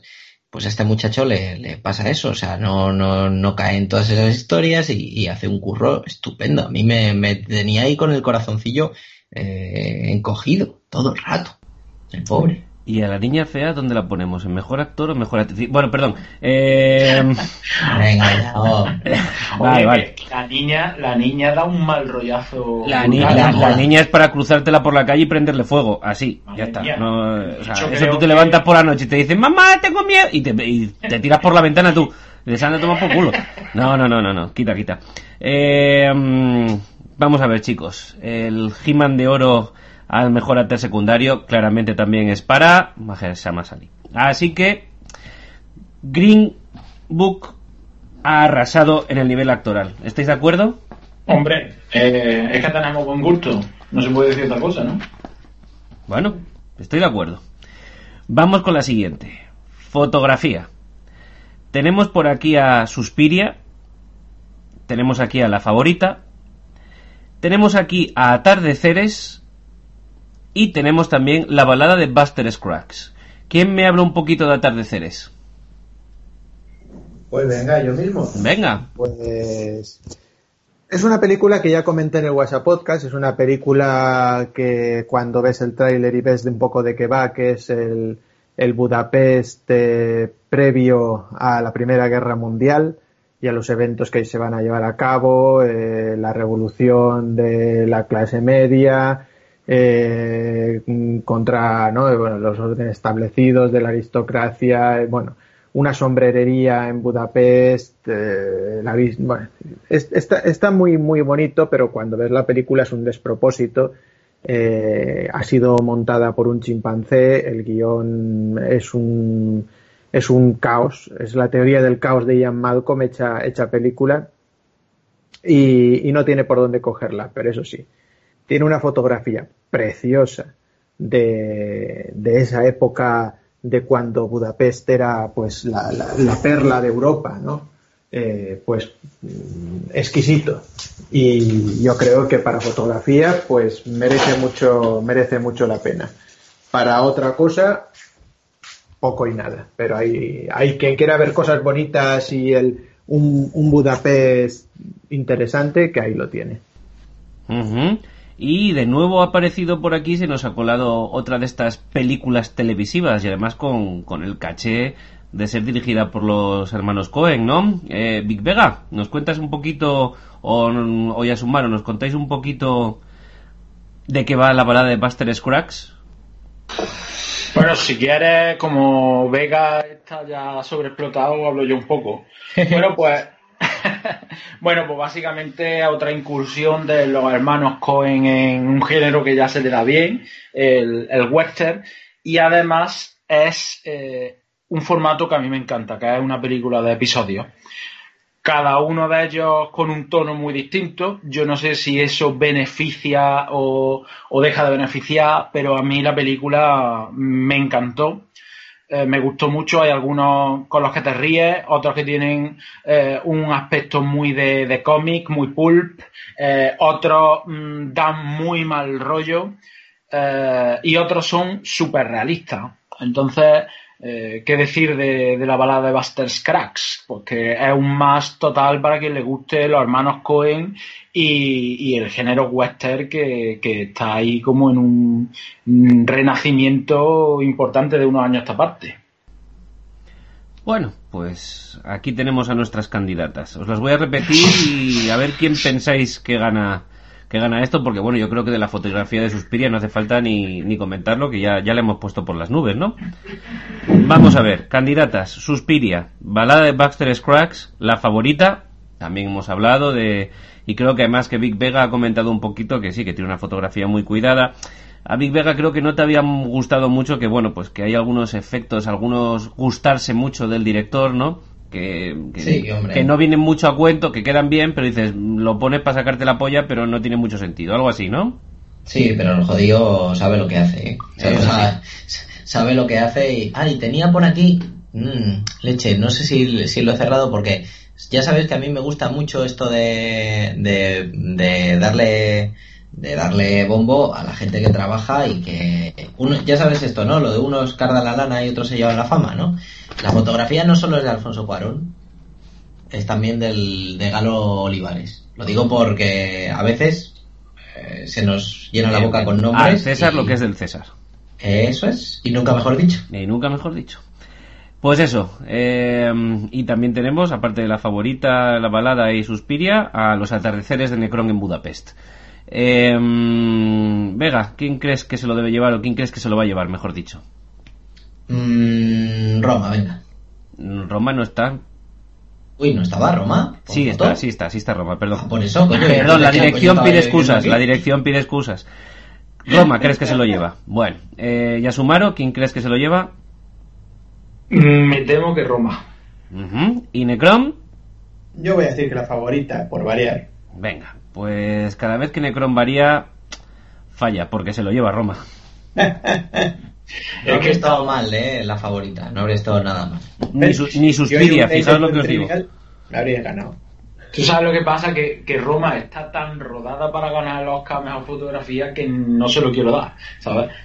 es verdad que tiene mérito, o sea, que la fotografía está muy bien, pero no sé, ya que tenga el blanco y negro a mí me indispone un poquito, pero bueno. Sí, eh, eh, por cierto, no lo, no lo, he dicho al principio, pero totalmente, totalmente de acuerdo con el direct, ¿eh? esto no es Manhattan.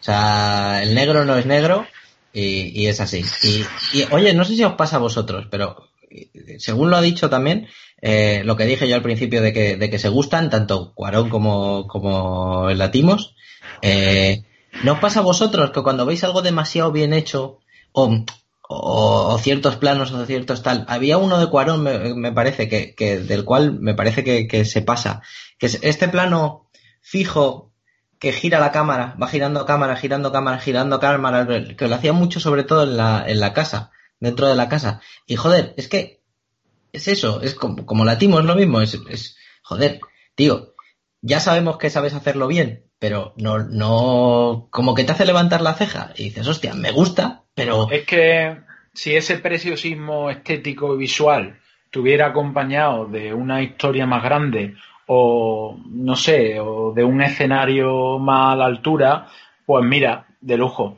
Pero en el desfase ese a mí me chirría un poco. Por ejemplo, me estoy acordando de Sorrentino y la gran belleza. ¿eh? pues el tío mm, cuida la imagen muchísimo, pero es que eh, mm, el tío le dispara a los monumentos de Roma, ¿sabes? Y entonces, pues ahí es, distinto, ¿no? Es que parece que la explotación técnica está justificada. Ahora, si te vas a un arrabal de México Distrito Federal y te pones ahí a hacer como una super foto y tal, pues sí, a lo mejor consigues la super foto y queda bien como fotografía. Pero es cargante en 90 o 100 minutos, ¿sabes? Y no creo Fijaos que yo ahí no estoy de acuerdo con vosotros, no porque no me parezca cargante, sino porque todo eso me parece cargante, se haga cuando se haga y por las razones que se haga. Quiero decir, la gran belleza es una paja estética de niveles estratosféricos.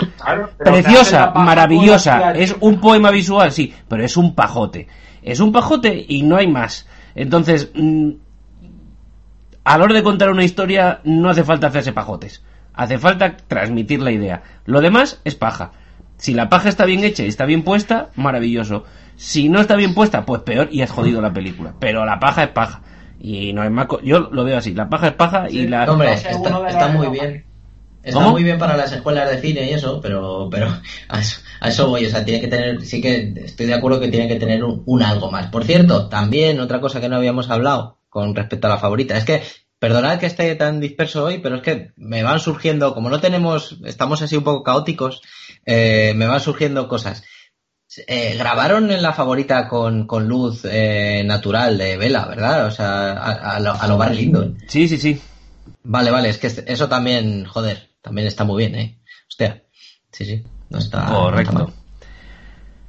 bueno, vamos a pasar a animación. Tenemos por aquí la isla de los perros, Spider-Man Into the U Spider-Verse y Mirai. Eh, ¿Quién me habla un poquito de la isla de los perros? Necrom. Pues mira. Película que me encanta, ¿eh? Esto, la dirección está contigo.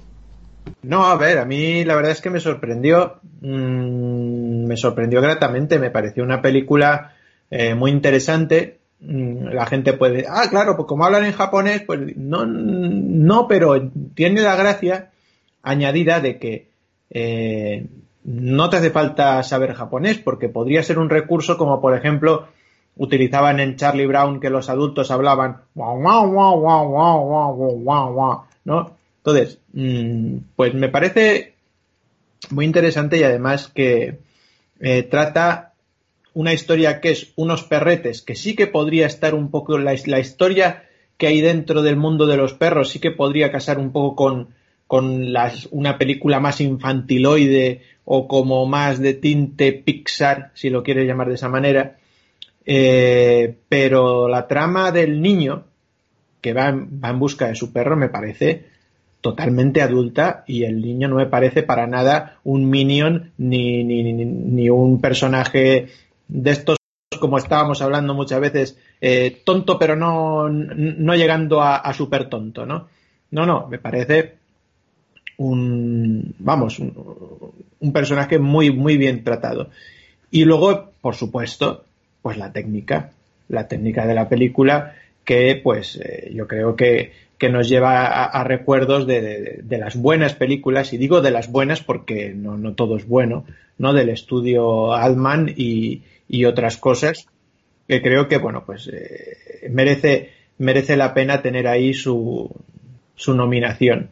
Y, y que creo que no, no, es un peliculón como a lo mejor podemos, si la ponemos en comparación con otras que tienen un guion tremendísimo, pero que, que tiene su parte de artesanía y que tiene su parte de buen hacer y que además la historia es interesante, pues ya está. Chapo. Sí, sí, sí, está muy bien, está muy cuidada, con mucho mimo, pero bueno, es que se nos olvidó decirlo, es una película de Wes Anderson, un tío que si hace algo es justo esto, trabajar mucho las películas, darle muchos mimos, mucho detalle, mucha paciencia y, y se nota. A mí es una película que me gusta mucho. Spider-Man Into the Spider-Verse, una película diferente basada en también en, una serie, una saga de cómics de Spider-Man, con una animación diferente. Eh, ¿Qué te pareció, Vic Vega? Pues una sorpresa, sorpresa para bien, joder.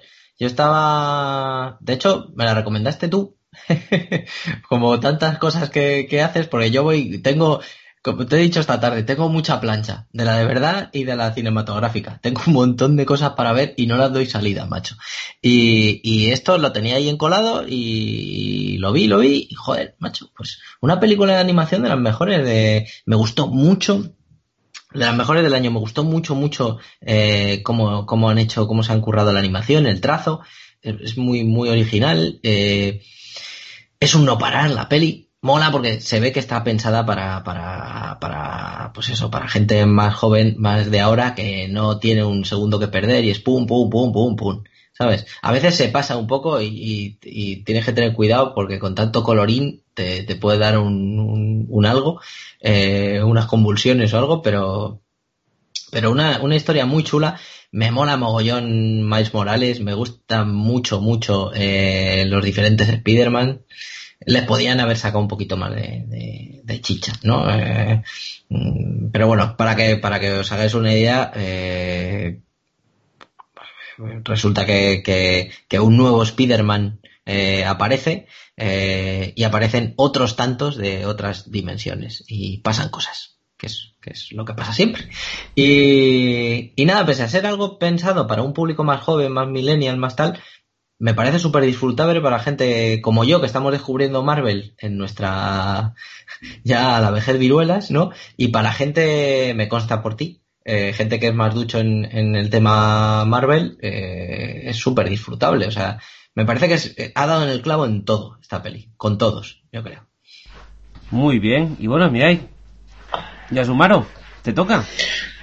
Mirai de Mamoru Hosoda, que ya se ha convertido en el popper absolutamente de, la animación japonesa. Yo creo que junto a Makoto Shinkai y en menor medida que Ichihara, pues es la superestrella del momento, que ya el estudio Ghibli está en un segundo plano y los sucesores no están eh, a la altura de, de Takahata y de Miyazaki. La película va de Kun, niño que siempre ha sido el centro de atención de, su familia, hasta que sus padres pues tienen una hermanita que se llama Mirai. Entonces ya pasa a un segundo plano, eh, el niño se siente un poco resabiadillo, pero en un giro de estos que le gusta tanto al director y que ya demostró en la chica que saltaba a través del tiempo, su hermana ya crecidita, eh, viene al presente y eh, pasa aventuras con el niño. La película eh, está bien, es divertida, además a mí es que me gusta mucho el tema de los viajes en el tiempo, se le nota la mano al director, que yo creo que es una de las mejores cosas que se le puede decir a alguien que crea, se le nota la mano. Y, y bien, bueno, pues ahí estoy yo con mi lancita animando a la animación japonesa nunca me has dicho eh, en estos premios. Siempre es la gran olvidada de los Oscars. Eh, bueno, también está Necron que lo hace a menudo. Pero que estoy hasta los cojones de Pixar y de todos los sucedanios. Bueno, ahí queda esa reivindicación. Bueno, el He-Man de Oro a la mejor animación es para La Isla de los Perros de Wes Anderson. bueno, también algo de animación japonesa, algo tiene, algo tiene.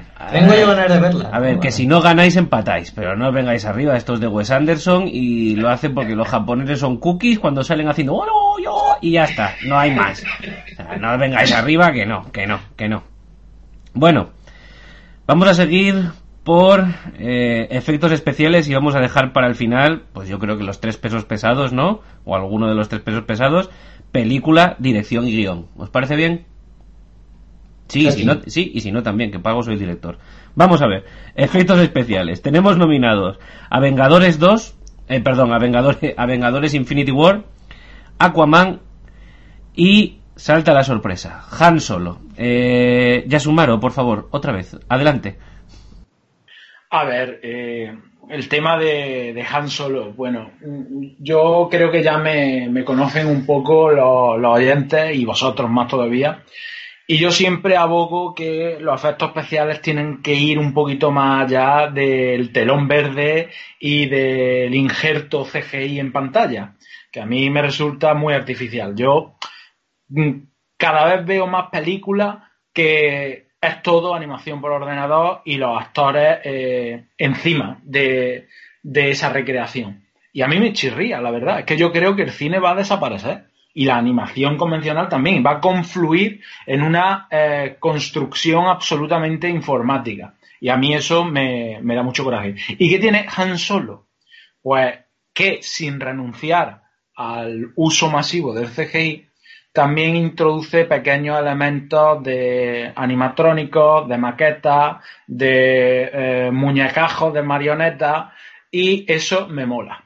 Me mola, yo creo que es algo que se está perdiendo y ahí la reivindicación, y, por eso meto la patita con Han Solo, que por otra parte es una peli que tampoco es para tirar cohetes.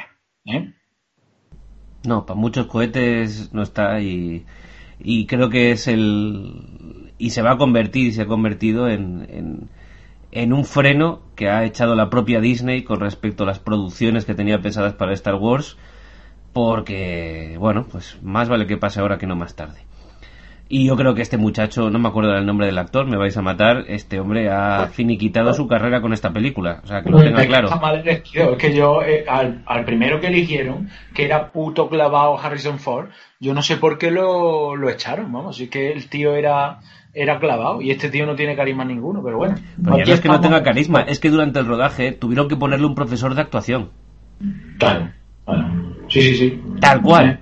Y encima se filtró y lo sabe todo el puto mundo. ¿Quién va, quién va a contratar a este muchacho para un, para un rol importante? Ya nadie, nadie. Pero también te digo una cosa, este tío tiene la vida resuelta ya, ¿eh? Que no se tiene que preocupar de... No, él se puede ir de Comic Con en Comic Con y, y a Frey Churros ya, ¿sabes? Por eso, pues, y se liga a unas frikis o unos frikis, no sé cuál es su tendencia sexual, y a cobrar en las Comic Cons, ya está. Nada más. Nada más. Eh, bueno, ¿quién me habla un poquito de los efectos especiales de Aquaman? Que yo sé que en algún WhatsApp podcast la hemos comentado, pero, pero bueno, alguien que la haya visto y se anime. Venga, pues yo mismo. Venga, eh, no, pues a mí me parece una pues un, un, flipe, un flipe de película, porque más allá del hecho de crear monstruos o de crear eh, historias, pues yo creo que crear todo un mundo submarino pues me parece algo flipante. ¿crees? Esas, esas tribus que, ojalá le dieran más, más argumento y más peso en futuras películas de Aquaman. Eh, de hecho, directamente yo creo que DC, si tuviera dos dedos de frente, que no los tiene, y todos sabemos que no los tiene, pero si tuvieran dos dedos de frente, tiraría a la basura todo lo de Batman y Superman y se centraría en Wonder Woman y Aquaman, que, es canela. Y sobre todo Aquaman, tío, puedes hacer cinco películas, una de cada una de las tribus que aparecen y te salen peliculones. Eh, pues te, voy a, te voy a dar un adelanto, y esto lo he leído hace muy poquito. Lo que le ha molado a, a DC eh, y a Warner de mm, de esta película de Aquaman y se está planeando, y creo que cómic ya seguro que va a salir, pero está planeando una serie, si no me equivoco, es del eh, esa escena de la fosa de la película, los bichos de la fosa, mm. pues de eso. Fíjate, a mí el tema de los bichos de la fosa es lo que menos me, me, llama la atención, porque bueno, yo creo que eso se ha tratado ya en muchas otras películas. Me llama más la atención la tribu esta de los cangrejos o la tribu de los de los sapenciales estos pero bueno, fíjate. eso, eso, eso, es difícil. Pero a mí esa escena, por ejemplo, me llama mucho la atención porque es, es prácticamente una viñeta de cómic y me parece muy, muy, bien hecha. No, eso sí, eso sí. Bueno, que que yo no sé si da para tanto, pero... Ah, por dar puedes sacarte lo que quieras. Inclusive, ya te digo, una peli solo de Black Manta mm, con, con el... Con, vamos, me parece perfecto. A ver, sí, pero admitamos que Black Manta no es un personaje. A ver, ahí, tiene, ahí hay dos problemas. Que la historia de los cómics en Aquaman, Aquaman no tiene eh, muchos enemigos potencialmente fuertes, ¿vale? Y de hecho, los dos que tiene son los que salen en la película. No hay mucho más. No hay mucho más. Y Black Manta es un malo que en el cómic y en los 70 vale.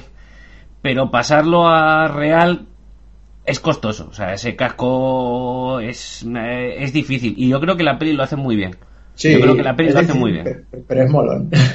Es molón, pero es difícil, ¿eh? es difícil. Que por cierto, se ha puesto en tela de juicio en las secuelas que hubiere o deje de haber el papel de Amber Heard, que es la pelirroja que sale, porque eh, Johnny Depp le ha ganado el juicio por maltrato, ¿sabes?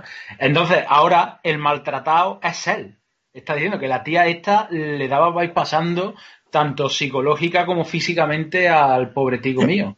Así que mm, eh, se está planteando DC eh, y Warner sí eh, seguir contando con los servicios de la chica esta que por otra parte a mí me molaba como quedaba en pantalla. Pues una cosa te digo que si se le cierra, si se le cierran las puertas de Atlantis, en Eternia las tiene muy abiertas. Un besito, Amber. besito. pero, pero estaba pensando, pero cómo maltrataba a Johnny Depp, le escondía las drogas.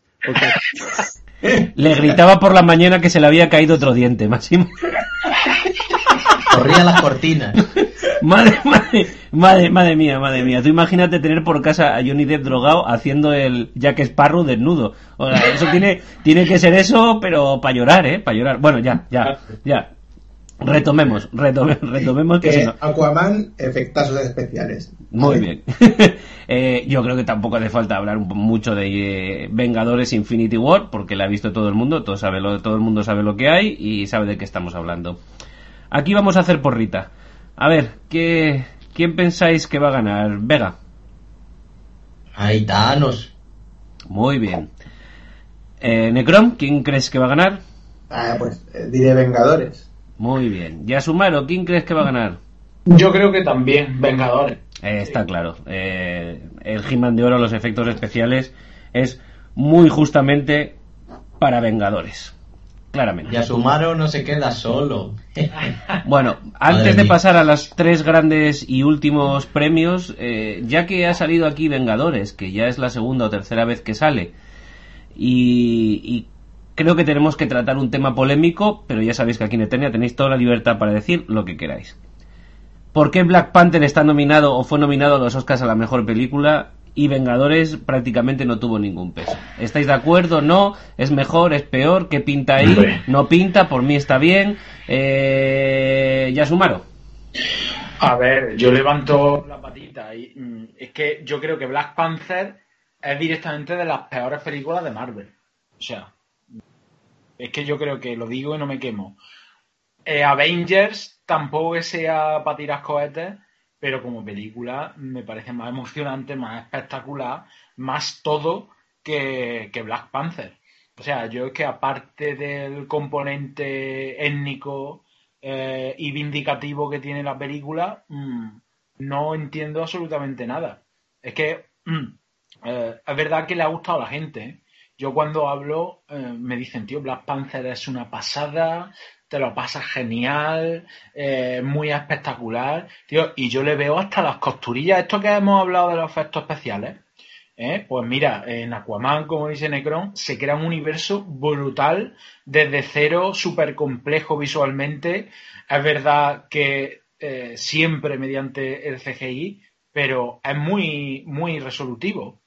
Sin embargo, en Black Panther lo veo muy cutre. O sea, la escena esta del duelo eh, del prota contra el otro bichaco negro y tal, y todo en la catarata, todas las tribus viendo. Tío, eso mm, me sonaba a efectos especiales de hace 10 años directamente. Eh, y es que mm, si falla los efectos especiales en una película que es de acción y, y precisamente lo que demanda el público es eso, es la, buena recreación de, de las escenas, la buena ambientación, el contexto. Pues que te quedan las actuaciones. Bueno, el tío este está bien, pero yo qué sé, no me acuerdo de su nombre. No tengo ganas de verlo en otra película. Eh, no sé, no me acuerdo si salía también Lupita en Neon o algo de eso. En fin, si sale eh, Peter, el Serkins, ¿cómo era? De nombre de pila. Andy. Andy Serkins, ese sí. Mira, yo creo que hasta de lo mejorcito, pero yo no entiendo lo de la nominación para nada. Bueno, lo entiendo, pero no lo comparto ni estoy de acuerdo. Sí, bueno, a ver qué opinan los demás sobre la nominación. Yo creo que todos tenemos en mente un poquito el porqué, ¿no? A mí me gustaría destacar de esta película que hablo con bastante, porque me la he visto cuatro veces. Me llama mucho la atención, por ejemplo, este concepto de, de, pues igual que existe el empoderamiento femenino, ¿no? Pues del empoderamiento de la raza negra, etcétera, etcétera, etcétera. Y me gustaría plantar por lo menos una semilla de duda al respecto. Y no al respecto de que tengan que hacerlo o no, sino todo lo contrario, está fuera de toda duda. Sino si la, sino si la película realmente muestra eso o muestra lo contrario. Quiero decir, me explico. Sí, sí, los negros de Wakanda eh, viven en, en, en, la, en, en, bueno, en el país más tecnificado y evolucionado del planeta. Correcto. ¿Quieres entender con ello que la raza negra es capaz de tener una gran tecnología? Mm, correcto. Ningún problema. Que les viene dada por un metal que tienen, no por otra cosa. Correcto, pero es lo de menos. Pero claro, es que te plantean por un lado que los negros pueden tener mucha tecnología y puede ser una raza muy evolucionada culturalmente, y por otro, te plantan que sí, sí, sí, pero seguís eligiendo a vuestro rey eh, como cuando bajaste, bajamos del árbol todos. Eh, seguís tratando a las mujeres como segundas porque no pueden gobernar. Eh, os seguís matando con, con, lanzas aunque mm, podéis tenerlas. Es decir, sí, sí, pero luego resulta que tu sociedad es una puta mierda y parece que os están llamando catetos cuando no lo sois. Parece que os están llamando, mm, eh, como os están comparando con tribus africanas de hace, de, que, que, viven en el neolítico. Y no puede ser. A mí mm, me choca mucho que viendo eso la, la gente se puede identificar y decir, o oh, no, es que nos muestran, por fin no demuestran lo que somos. Yo, pero si están, si, os, se están metiendo con vosotros. Pero ya sí que se están metiendo con vosotros, que os están llamando machistas, la... racistas, violentos y que vivís en el neolítico. Me cago en la puta. Pero le ha restado importancia al hecho de que esa tecnología les caiga mmm, venía del cielo, ¿sabes? O sea, que sea algo que, que, ha sido fruto del azar, simplemente. Y yo creo que es muy importante. Y espera, porque... espera, ya no solo se matan, es que después de matar o pelearse por el trono, se pegan un viaje de tripi. ¡Se pegan un viaje de tripi! O sea, es que no, no se le puede decir ya más claro, sí, sí, mira, mucha tecnología, pero eh, estoy hablando entre comillas y como lo que para mí están diciendo, mira, pero sigue siendo un negro, un mono que abajo del árbol. Básicamente. Yo creo que ese mensaje, mmm, los guionistas, ni muchísimo menos en el cómic original, no lo han racionalizado, ¿vale?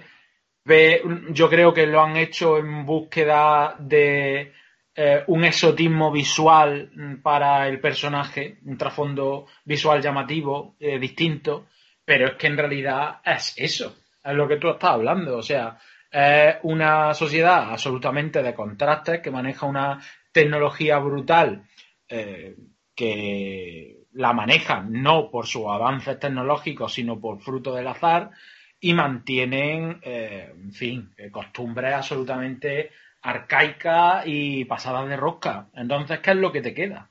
¿Qué es lo que te queda? Pues sí, eh, una duda. Ojo, claro, ahí, ahí quiero plantar esa semilla porque sí, lo voy a decir de otra manera.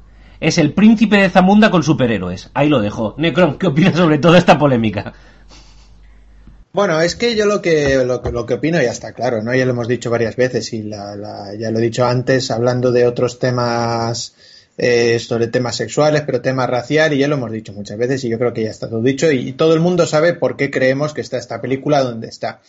Lo que quería gastar mi tiempo es para plantear este, la, gran dificultad que supone hablar o intentar, eh, pues eso, poner un mundo idílico en manos de la gente negra. Porque claro, eh, tú piensas, bueno, pues e-, efectivamente todo lo que habéis dicho es, es, totalmente correcto. Es decir, si tú quieres poner a la gente negra no igual, sino por encima de la gente blanca, pues lo que tienes que hacer es que ellos mismos, sin que les les caiga del cielo, se construyan su mundo y su tecnología. Lo que tienes que hacer es que ellos mismos vivan en un mundo civilizado. ¿Qué quiere decir un mundo civilizado? ¿Quiere decir leer el New York Times? No necesariamente, pero quiere decir pues que no te vayas matando con el primero que te mira mal, que no tengas que tomarte un peyote para, para etcétera, ¿no? Que es decir, mm, que los problemas no se solucionen en un ring y haciendo un gamurunga.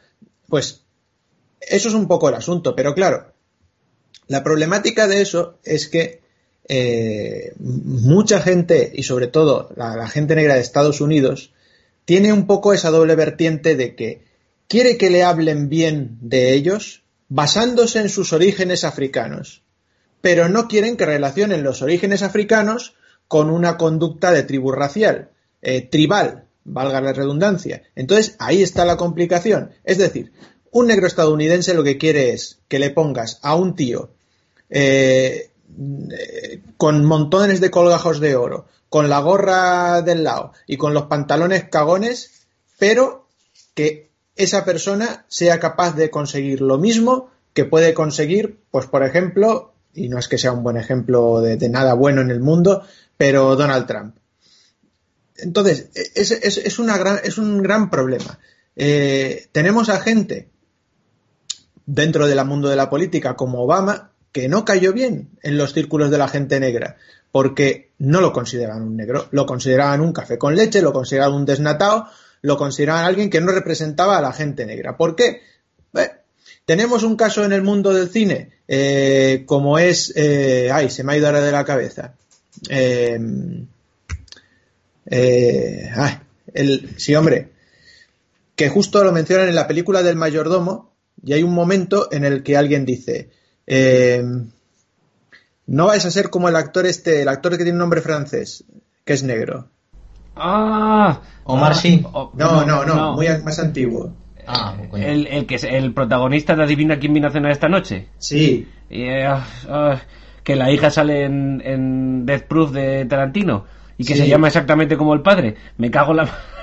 sí, es que yo lo tengo. Mira, lo iba a decir y lo tengo en la. sigue, sigue y, ahora lo decimos. Sidney Poitier. Sidney Poitier. Sidney Poitier, correcto. Sidney Poitier, sí, justo. Pues Sidney Poitier es también otro actor que ha sido pues por una, por una parte, no, no, una totalidad, pero por una parte de la sociedad negra echado de lado porque dicen, Sidney Poitier no era, en la película del mayordomo, y eso a mí me cabreó mucho cuando lo escuché, eh, la madre estaba como loca con Sidney Poitier porque es que Sidney Poitier es un actorazo, porque es que es un actorazo, y, la, y hay un momento en que uno de los eh, de los extremistas estos dice Sidney Poitier, Sidney nunca fue negro, Sidney Poitier es un, un, blanco vestido de negro y tú dices, hombre, joder, es que ¿sabes? entonces teniendo en cuenta toda esa problemática que existe, me parece muy complicado poder llegar a nada, absolutamente a nada, en todo este, en toda esta temática. ¿Quieres que te diga cuál sería lo más, una de las cosas a lo mejor más razonables o que mejor podría hacer para la comunidad negra sacar una película y, por ejemplo, al estilo la de Queen? Pues muy fácil. Una película de Usain Bolt. Ahí lo tienes todo porque tienes a un tío negro, pero negro jamaicano, pero con orígenes africanos, pero con una carrera ascendente a convertirse en cualquier persona de Estados Unidos si viviera allí, eh, que lo gana todo y que es un máquina en su campo. Si hacen una película de ese, ya pueden estar todos contentos. Ahora, en otras cosas, pues es que es complicado, es complicado. Pero mm, todo esto que no empañe el hecho de que, metan a Black Panther, que y estoy totalmente con Yasumaro, es de las peores películas de Marvel, de las peores. O sea, peor que Black Panther, yo creo que está eh, Vengadores 2, eh, Thor Ragnarok y, Iron Man 3 y algunas más por ahí. Pero, pero Black Panther no es ni de lejos, no entra ni de lejos en el top 5 ni en el 10 de las, de las pelis de Marvel. Eh, que la metan así en los Oscars por todo el morro me parece pues una desfachatez total. Eh, más allá del hecho graciosillo que tiene ir por ahí diciendo Wakanda Forever. Pues que os conste que Thor Ragnarok cada vez está subiendo un poquito más en mi escalafón, fíjate lo que digo. Eh, Big Vega, esperamos tu última opinión sobre todo este follón. Mójate. Hay poco, que, hay poco que decir, hay poco que decir. A ver, eh, yo lo tenía por aquí, o sea, eso de, eso de somos muy listos, somos muy avanzados, eh, pero nos pegamos porque es la tradición y no podemos avanzar en eso, podemos avanzar en todo lo demás, incluso abrirnos al resto del mundo, ¿no? Mm, como decía la, actriz esta, un, una, un, Starbucks, unas Olimpiadas, pero te has pasado, ¿no? Algo así. Eh, no me, no me cuadra, no me cuadra. Pero bueno, eso es otra historia el buenismo nos está, nos está matando. Y, y, a ver, Black Panther, yo estoy convencido de que si la veo unas cuantas veces más, me va a entrar mejor. Eh, estoy convencido. Pero me pilló en una época, además, no, no, no le hice ningún caso. como hice con Doctor Extraño, por ejemplo, no, no le hice ningún caso, la dejé de lado y dije, mira, ya luego cuando salga en doméstico la veo tranquilamente en casa, veo qué tal y veo que... Y, me decepcionó. Eh, al mismo tiempo que Doctor Extraño me moló mucho, sin ninguna expectativa, Black Panther me la vi solamente por verme todas antes de verme Infinity War y, y, y fue para abajo.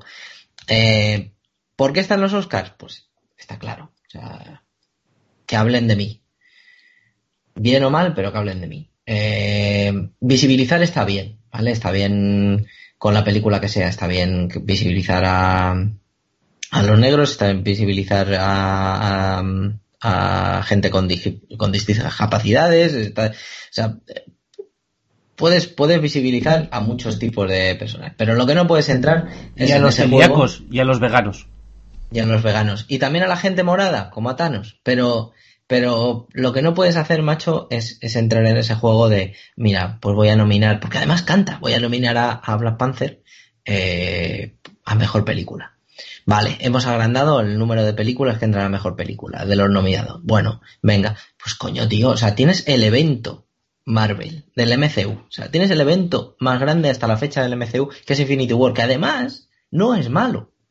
Porque si tú dices, he hecho una película palomitera mierdera de Marvel, que no, con lo de palomitero no es, no es peyorativo, es, es que si la he hecho mala, eh, pues joder, pues normal que no esté como mejor película. Que no metas ninguna de Marvel sistemáticamente a mejor película, tampoco me parecería mal. Yo soy un defensor del cine de superhéroes porque entretiene y además puede llegar a cierta calidad, como pasa con Infinity War, pero pero, pero pues a lo mejor eh, las cosas que valoran los Oscars, que ojo, son los Oscars, ¿vale? No son las mejores películas, son las mejores películas a, los ojos de unos cuantos rancios, unos cuantos señores y unas cuantas señoras y, y, y, y muchos lobbies de presión, que nosotros no vemos y que posiblemente no sabremos nunca cómo son. Entonces, eh, lo que me da por culo es que por esa manera de forzarlo, que además se nota que está impostada y que, está, digamos, de alguna manera eh, influida por, los mercados, entre comillas, eh, o los lobbies de presión o lo que sea, lo que hace es que la gente normal vea ciertos activismos que sí tienen un valor real y que sí hacen cosas buenas por, por, por gente, por, por minorías y por gente mm, diferente y gente que tiene realmente problemas, eh, hace, hace, los hace de menos y hace que esa gente, gente normal como tú, como yo, como, bueno, como nosotros, eh, eh, mm, sean reacios a ello. ¿Sabes? Joder, me cago en la puta. O sea, no puede ser, no puede ser. No, no puedes estar jodiendo a la marrana con, con, con estos temas, no puedes frivolizarlos de esa manera está muy bien, ya te digo, eh, está muy bien eh, visibilizar, pero no, no a, cualquier precio, ¿vale? A mí me caerían palos, me caen palos seguro por esto que digo, desde el, desde mi buenismo, que es, que es, pues, pues bastante transparente, eh, seguro, pero es que, joder, yo no lo entiendo, no lo entiendo. De la misma manera que, por ejemplo, con Green Book, porque esto está basado, Green Book está basado en la vida de un señor, me parece, ¿no? De un, de un pianista que, que, oye, si ese pianista era negro, tocaba bien el piano, era homosexual y tal, y lo reflejas en la peli, chapo, perfecto, no pasa nada. Pero, amigo, si ya le tenemos negro y le tenemos en el sur de gira, dado por culo, y además le metes eh, que es homosexual simplemente para hacer darle un girito dramático de una manera muy burda, o simplemente porque tienes que meter un homosexual, mal, mal, muy mal, ¿sabes? O sea, lo ideal, al final el mundo feliz sería que el tío fuera negro, azul o blanco o homosexual o tal y que a nadie le diera, le importara una puta mierda. De ahí a darle un premio o nominarla por ese, por esa razón, pues ya van por otras razones. Y estoy dando vueltas al final sobre lo mismo, así que paso. Resumen. Coincido con todos vosotros. Black Panther de las peores. Bueno, de las peores. Y, y, a ver, no pasa nada. O sea, a mí me mola, me la ponen y me la veo. Y la tengo ahí en, en, en el, la fase 3 del universo Marvel y me la voy a ver. Antes de, de, de ir a ver en game. Porque esto es así. Pero, pero nada más. Bueno, nada que más. os conste que yo he escuchado a gente tan flipada, tan flipada, que dice dicen que bueno, que esto ha pasado con Vengadores en estos Oscars, con Infinity, porque va a pasar como con El Señor de los Anillos. Ojo la flipada. Que esperan a que sea la segunda parte de Vengadores, que sea el Endgame, para hacer como con el retorno del rey y darle todos los Oscars. Y o sea, me se los van a dar todos, toditos. Que no va, que va, no te va. flipes más. Anda y no te Pero- flipes. Aparte, aparte es verdad que el retorno del rey se llevó todo el repertorio, pero eh, la comunidad del anillo tuvo cuatro y las dos torres tuvo dos. Claro, O sea, claro. que, que ya eh, te iban poniendo la vaselina, ¿eh? a las momias le iban poniendo la vaselina para que no se eh, las vestiduras, pero aquí es que ni de lejos. Ni de lejos. Chicos, vamos a por las tres últimos premiados. Mejor guion. Tenemos de candidatos a Green Book, la balada de Buster Scruggs, de la que ya hemos hablado, Hereditary y, todavía fijaos a estas alturas, salta la sorpresa, Alita.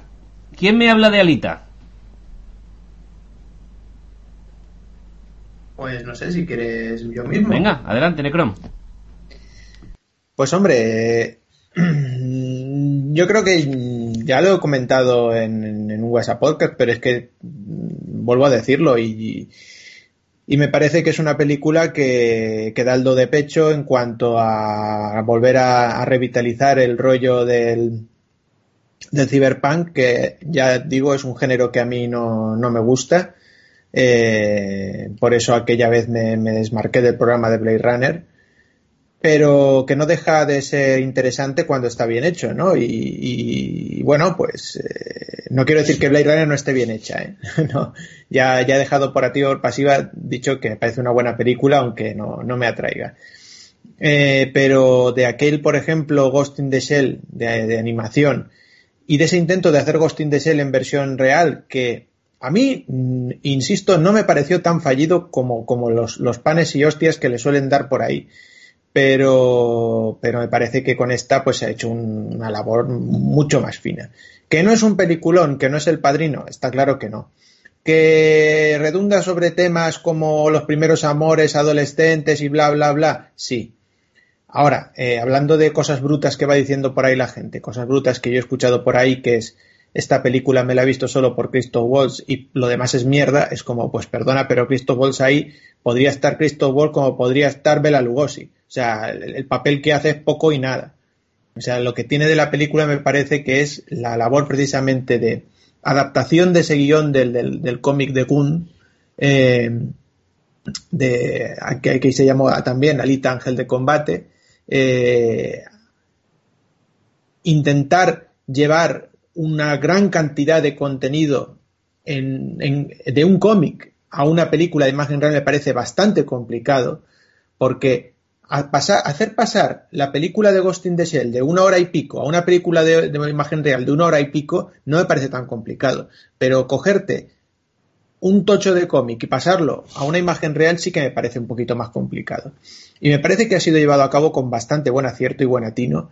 Y, que es una película que, mezcla muchas cosas desde el deporte este este tipo rollerball hasta eh, los amores adolescentes eh, etcétera etcétera. O sea que me parece una buena mmm, me parece una una buena adaptación de un guion me parece una buena un buen trabajo del director me parece un buen trabajo del director y me parece una película que, que sin, como digo, sin llegar a ser el padrino, pues eh, un, una de las sorpresas para mí de, de, este, de las pocas sorpresas que hemos tenido en este reciente año y, y que creo que lo merece.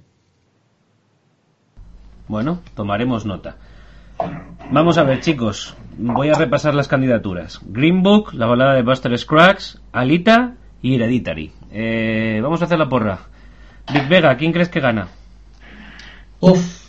Mm, venga, Buster. Muy bien. ¿Ya sumaron? Green Book. Green Book. Necrom. Yo creo que Green Book se va a llevar el gato al agua. Y efectivamente, Green Book se lleva el, el He-Man de oro al mejor guion. Vamos a por los gordos. ¿Qué queréis primero? ¿Mejor película o mejor dirección? Dirección, ¿no? Dirección. Dejamos la película para el final. Bueno. Tenemos a Cuarón por Roma, a Yorgos Látimos por La Favorita, a Robert Rodríguez por Alita y a Lugas Caquiano por Suspiria. Porra, ¿quién creéis que gana? Joder. ¿Eh? Mm. Hay buenos pesos aquí, ¿eh? Yo creo que el academicismo mm, al final se va a imponer y va a ganar Roma. Bueno. Big Vega. Estoy con que también, que Cuarón le dará. Necrom. Pues yo voy a decir Suspiria, voy a decir Alita, voy a decir cualquiera menos Roma, porque insisto en que- sí, sí, que insisto en que yo creo que Roma es una gran película y la he defendido mucho, pero me parece que la labor del director no es esencial. Bueno, pues también en contra de mi parecer, porque yo creo que Yorgos Látimos se lo merecía, ha ganado Cuarón. Roma tiene la mejor dirección. Y vamos con la mejor película. A ver. Aquí tenemos a Roma, a Green Book, Hereditary y la favorita. Hagan sus apuestas. Big Vega. Green Book o la favorita. No, uno, no me valen los dos. Venga, vale, Green Book. Muy Venga. bien. Ya sumaron. No estaría mal que ganara Hereditary, pero va a ganar Green Book. Y Necrom. Pues yo creo que va a ganar la favorita, pero yo creo que merecería Roma porque sí me parece buena película. Pues de nuevo y en contra de todo mi corazón, porque yo hubiera votado a la favorita, gana Green Book. Green Book, mejor película. Bueno, me parece correcto. Vamos a hacer el... sangre. Y con esto terminamos nuestros premios, chicos. ¿Os parece que hagamos un repasito de los premios? A Sí, ver, por favor. venga. Venga. Mejor película, Green Book. Mejor dirección, Roma, Cuarón. Mejor guion, Green Book. Efectos especiales, Vengadores. Fotografía, Roma. Montaje, Roma. Animación, La Isla de los Perros. Actriz principal, Tony Collette, Hereditary. Actriz secundaria, Tilda Swinton, Suspiria. Actor principal, Vigo Mortensen, Green Book, que yo creo que ya está claro que es la gran ganadora de nuestros premios. Actor secundario, Mohamed Salih, Green Book. Banda sonora, A Star is Born. Eh, peor peli, Slenderman. Peor Oscar, Rami Malek. Un besito, Freddy. Y mejor serie del año, Hill House. ¿Estáis contentos con los resultados? Bueno, más o menos. Hombre, yo sí. ya con que Suspiria se haya llevado algo, estoy contento. Es verdad, es verdad que mm, no han sido tan eternos como podría esperar, ¿eh? No, no. ahí, ahí se ha colado mucho Green Book y Roma y nos hemos contaminado mucho por, Y por la ojo, línea, hemos, ¿eh? ah, bueno, hemos, sí, me voy a meter, aunque yo no he votado, hemos castigado durísimamente a la favorita. Sí. Que le hemos dado, eh, toma, mejor actriz y te vas calentito de aquí. De todas formas, yo creo que estaré de acuerdo, este no ha, no ha sido un gran año, ¿eh? no, el para cine. nada. Yo nada, creo que el año pasado, 2017, que, bueno, el año de los Eternios, eh, de Eternia 2017, fue muchísimo más rico en peli y, y en todo. Este ha sido flojito, flojito. Total. Ah. Cuidado, se nota también mucho que nos gusta el terror. Porque Sí. hasta hemos metido una peli como Hereditary en mejor película. eh, han salido aquí a colación a Quiet Place, eh, Hill. House. eh, etc. Nos gusta, nos gusta. Eh, a Cuarón yo también creo que le hemos dado demasiado, demasiada coba, sinceramente, porque la segunda con, con más premios es, es Roma. Pero, chicos, esto es lo que hay. Vosotros habéis decidido. Jur, jur. Bueno, eh, vamos a dar por zanjado los premios aquí. Eh, os he prometido que no había trivial y no va a haber trivial. Pero, y a colación de que junto con este audio voy a publicar otro en el que voy a explicar un poquito la vida de la Capitana América por oye eh, la Capitana Marvel perdón porque mm, porque bueno no estoy muy contento con, con el personaje que ha formado la película y creo que la gente debería tener un poquito de idea de lo que es mm, este personaje y de lo que de la importancia o el, simbolismo que tiene. Eh, me gustaría preguntaros, ¿habéis visto la película? ¿Quién la ha visto? ¿Os ha gustado? ¿No? ¿Opiniones generales? ¿Tenéis algo que decirme? Yo no la he visto. Venga, pues los que la hayan visto, Necrom. Pues sí, eh, Capitana Marvel, ¿no? Pues eh, justo el otro día lo hablaba con, con una gente y, y, yo creo que también, hablando de películas de Marvel flojas, yo creo que también entra dentro de las más flojas. No es que sea mala, es una película del montón. Pero me parece que es excesivamente larga y que precisamente una de las cosas que hemos hablado en este programa, que es la labor del, del, montaje de la película para que no se te haga larga, no lo consigue con esta. Porque a mí sí que me, se me hizo un poco larga. Me trae recuerdos de otra película que soy de los pocos que no les gusta, no sé por qué. Eh, ahí estoy yo en mi castillo helado más solo que, que la una, que es El Soldado de Invierno. A mí El Soldado de Invierno, con esas conversaciones interminables en el coche entre el Capitán América y la Viuda Negra, me pareció un tostón, pero, pero de, película tremendo. Y me parece una de las peores pelis de Marvel también, pero a todo el mundo le encanta. Y se ve que eso es lo que ha explotado esta película, porque me parece que tiene un montón de escenas totalmente innecesarias y cuidado. No estoy diciendo que una película de superhéroes tenga que ser, como dice Big Vega, todo rock and roll. No, no, no. Una película de superhéroes puede ser una cosa fina y no hace falta que sea todo explosiones y todo combates. Pero es que hay ciertas... Eh, esos, esos puntos ahí del recuerdo no me acaban de enganchar. Y luego aparte, eh, luego imagino que hablarás sobre el personaje y tampoco me quiero meter sobre el personaje con el cómic porque ya es otro, otro tema.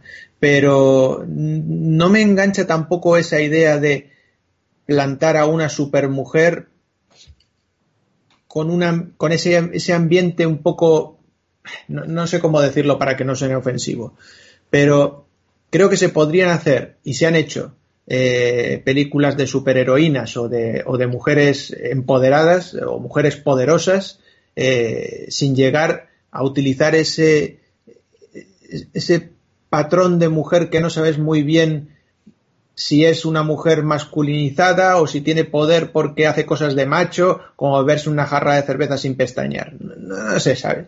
Hay cosas que me chocan de esa película. Y, y, luego, pues eso, que no me parece una película que se haya montado muy bien o que se haya hecho muy bien porque se me hace larga. Y que tampoco me parece que haya destapado ningún bote así de, de mágico que digas, oh, madre mía, qué universo se me despliega ante mis ojos comentaba una persona que estaba metida en todo el tema de los cómics que el hecho de cómo han tratado a los Skrull sí que le parece muy, muy innovador y muy, muy interesante. Eh, no que siempre han sido los malos, ya resulta que son los buenos. Claro, pero ojo, eh, eso ya no, no, es un invento.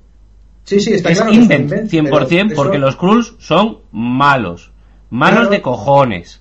Claro, pero por eso esta persona que me explicaba un poco, ¿no? Porque tú fíjate, los Krull que pueden ser antes, pues, el presidente tal, que sin, entonces, que son los malos y ahora son los buenos. Entonces, me parece, me parece interesante esa vuelta de tuerca que dan, pero me parece una peli muy compleja. Y, y aprovecho para decir algo que llevo diciendo un tiempo.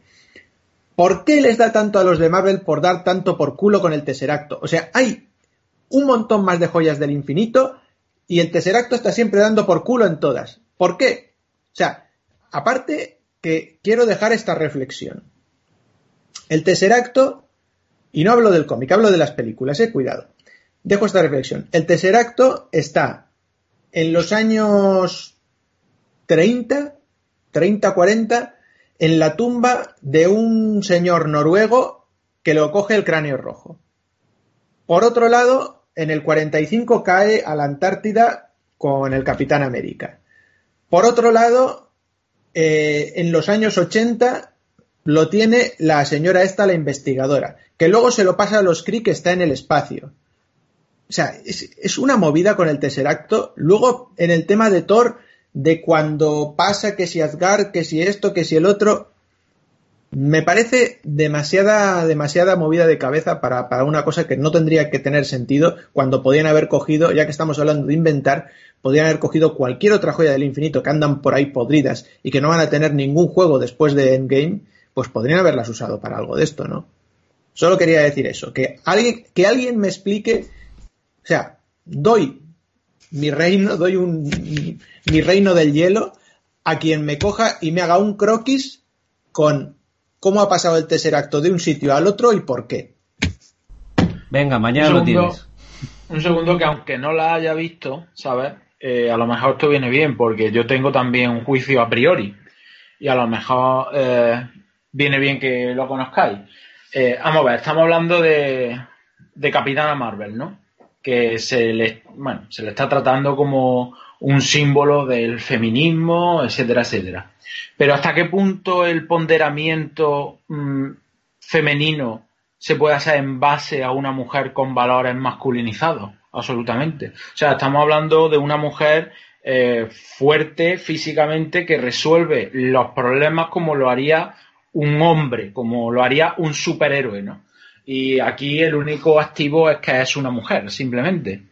Mm, no sé si voy por ahí o, voy mal, pero yo creo que eh, una eh, poner en valor la feminidad, pues se podría hacer por medio de, de otros, otros causas, como puede ser, por ejemplo, yo qué sé, la figura de Mary Shelley, por ejemplo, me parece que encarna perfectamente los valores del feminismo. Sin embargo, aquí estamos tratando a una tía que es eh, superlativa en todo y que resuelve los problemas como un tío súper fuerte, ¿no? Estamos injertando los valores masculinos en una mujer, por muy fuerte que sea, y eso es feminismo. O sea, eh, no, estoy, no estoy muy de acuerdo porque esos valores de fortaleza o de resolver las cosas porque no son masculinos son de, seres que tienen poderes, punto. No es porque sean hombres. Entonces no está utilizando valores masculinos para ensalzar a la mujer. Es una mujer que tiene unas capacidades como tienen otras mujeres que son superheroínas y como tienen otros hombres que son pero no no es una cuestión meramente masculina ni está masculinizada es que simplemente es así. Y no es así por ser mujer ni el hombre es así por ser hombre.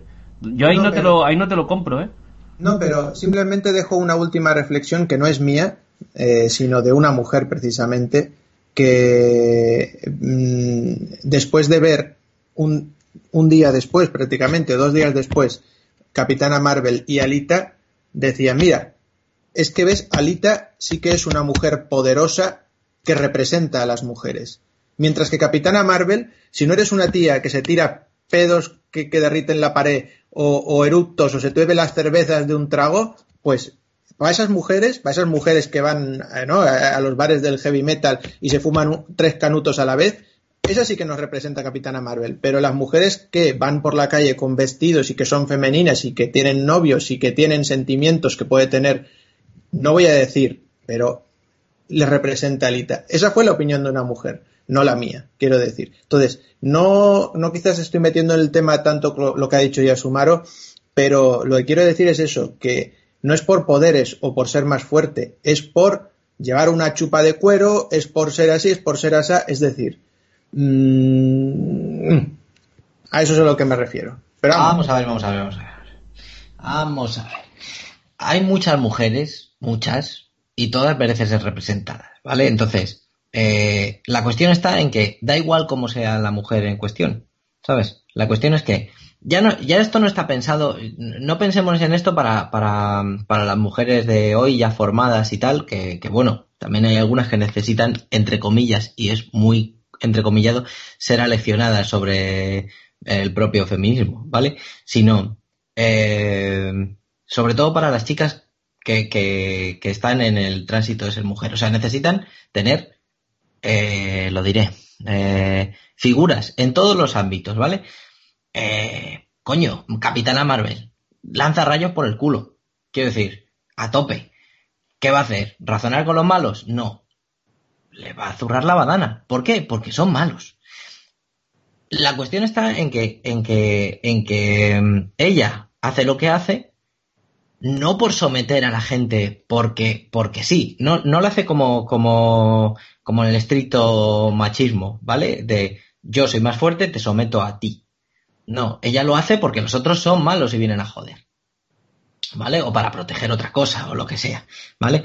Eh, la cosa está en que eh, si no hacemos ninguna película de eh, ninguna superheroína, pues, pues, pues nada, pues, pues las tías van a seguir siendo lo, lo que toca, eh, pues, pues, pues segundo plano. Y habrá muchachas que pregunten a sus madres, pues es que no, yo no puedo ser superheroína, pues, pues sí, a ver, que todos conocemos casos, pues quiero decir, esta tormenta, eh, por ejemplo, tormenta es la hostia, ¿sabes? Pero siempre en un segundo plano, ¿no? Y ya está. Tú siempre te acuerdas de Logan y de Cíclope, y aunque Cíclope sea un poquito blandito y tal, y ya está.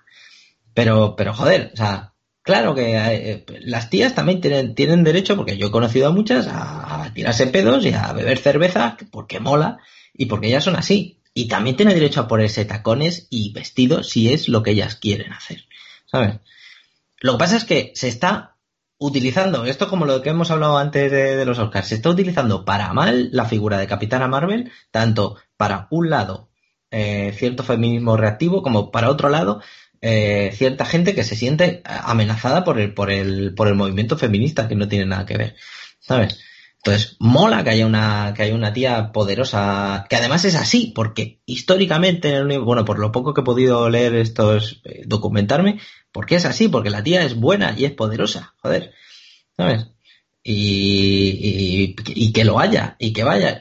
A mí lo que me, yo, a ver, ya centrándome en la peli, joder, porque es que al final nos perdemos con, estas cosas y con otros debates que yo alucinaba escuchándolos o leyéndolos en las redes sociales como la tía no sonríe porque hay que estar sonriente mientras que se está pegando a gente, ¿sabes? O no tiene culo genial, o sea, porque es súper necesario tener un culo para, para luchar contra los Kree o los Krull o qué coño sea, ¿sabes? Aparte de todo eso, sí es verdad que la peli es un pelín floja. Y digo un pelín floja con respecto a... Y tiene momentos valle, coincido contigo, Necrom, que tiene unos momentos valle que sí que recordaban a la granja de, Ojo de Halcón y, y, son un poco insalvables. Tiene un pequeño problemilla de ritmo la peli eh, Elena Helen mola. A mí no se me hizo, no se me hizo nada pesada, eso hay que reconocerlo.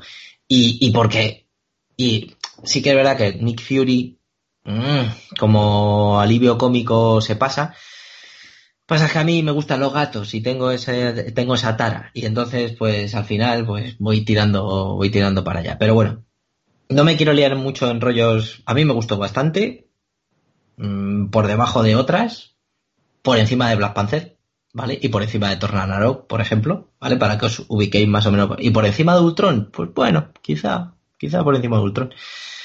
Eh, pero vamos, que si, no, si acabamos en, la vorágine del, tema feminista con respecto a Marvel, mal vamos, muy mal vamos, mal, mal, mal. Bueno, eh, interesante el debate que se ha montado. Eh, yo solo voy a decir una cosa sobre la película, ni siquiera es directamente sobre la película. Solo voy a hacer una petición. Queridos directores que vais a dar el pollazo de vuestra vida consiguiendo ser los directores de una película de Marvel. Por favor, dejad de prostituir la música de los 90. Dejadla hacerlo, no es necesario. Ya no se venden los CDs de las bandas sonoras de las pelis. Buscar cosas nuevas. No es tan difícil lo podéis conseguir. Mirad Tarantino, ha sacado un teaser de su nueva película con una canción de los Bravos. ¡De los Bravos! Maravilloso. ¡De los Bravos! Coño, currároslo un poco. Que sí, hombre, que a mí me encanta escuchar a Nirvana y a Garbage y volver a cuando era adolescente y me la pelaba como un mono. Correcto. Pero ostras, es que todas las películas, poner un poco de imaginación, aunque sea, es que ya está bien. Es que, coño, tenéis gente que compone de puta madre bandas sonoras para pelis. Utilizadlo. Que luego queréis hacerte, aparte del score, poner alguna musiquita, ¿vale? Pero, ostras, no lo, no lo uséis como cebo, porque si lo usas una vez, mola. Lo usas dos, mola. Lo usas tres, mola. Lo usas 22 veces y cansa. Cansa. Cansa. O por lo menos a mí, no a los demás. En fin.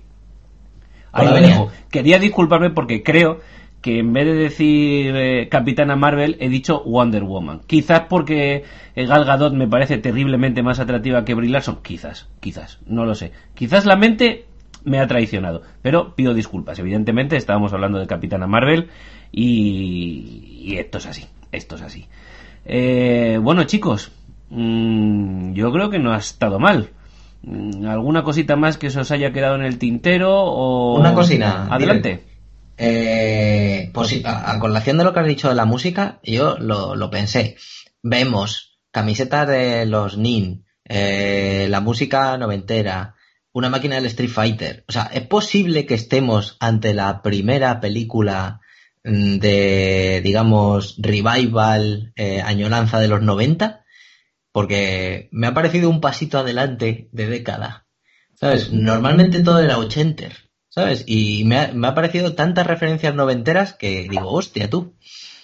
Llevamos ya 10 años de homenaje a los 80 por lo natural que... Una cosa os digo. Sí, me sale la cuenta. Una cosa os digo, yo creo que estamos todos de acuerdo. A mí no me apetece que vuelvan los pantalones de campana, sinceramente. ya os lo digo. Pero yo creo que eso era más a principios de 2000, ¿no? No, no, y en los 90 también. ¿Sí? Lo que pasa es que con los años se fue se fue, se fue haciendo más grande la, la, anchura. Ah. ¿Vale? Entonces, en el 95 era un poquito y tú luego ibas al 98, 99 y, en fin, desgracia infinita. Pero hablando de mujeres, los calentadores a mí era una cosa que, me ponían muy burro. O sea, que... bueno, ya nos ha quedado claro que quieres a las mujeres femeninas y con calentadores. Ya eso ya. Bueno, eh, hasta aquí. vamos a dejarlo porque nos vamos a enfangar. Y, al final, estos van a ser los últimos He-Man de oro porque entre los negros y, las mujeres nos van a dar por todos los lados. Y es lo último los próximos serán los Ira de oro. Correcto. Bueno, chicos, ha sido un, un placer teneros por aquí. Muchas gracias y nos vemos en el próximo programa. ¿De acuerdo?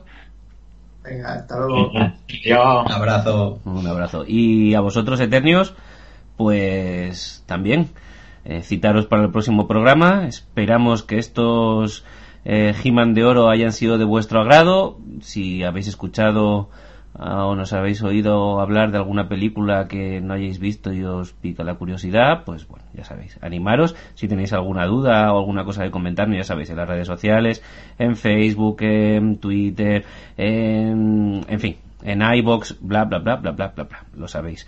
Eh, muchas gracias, muchas gracias por estar ahí y bueno, nos vemos pronto.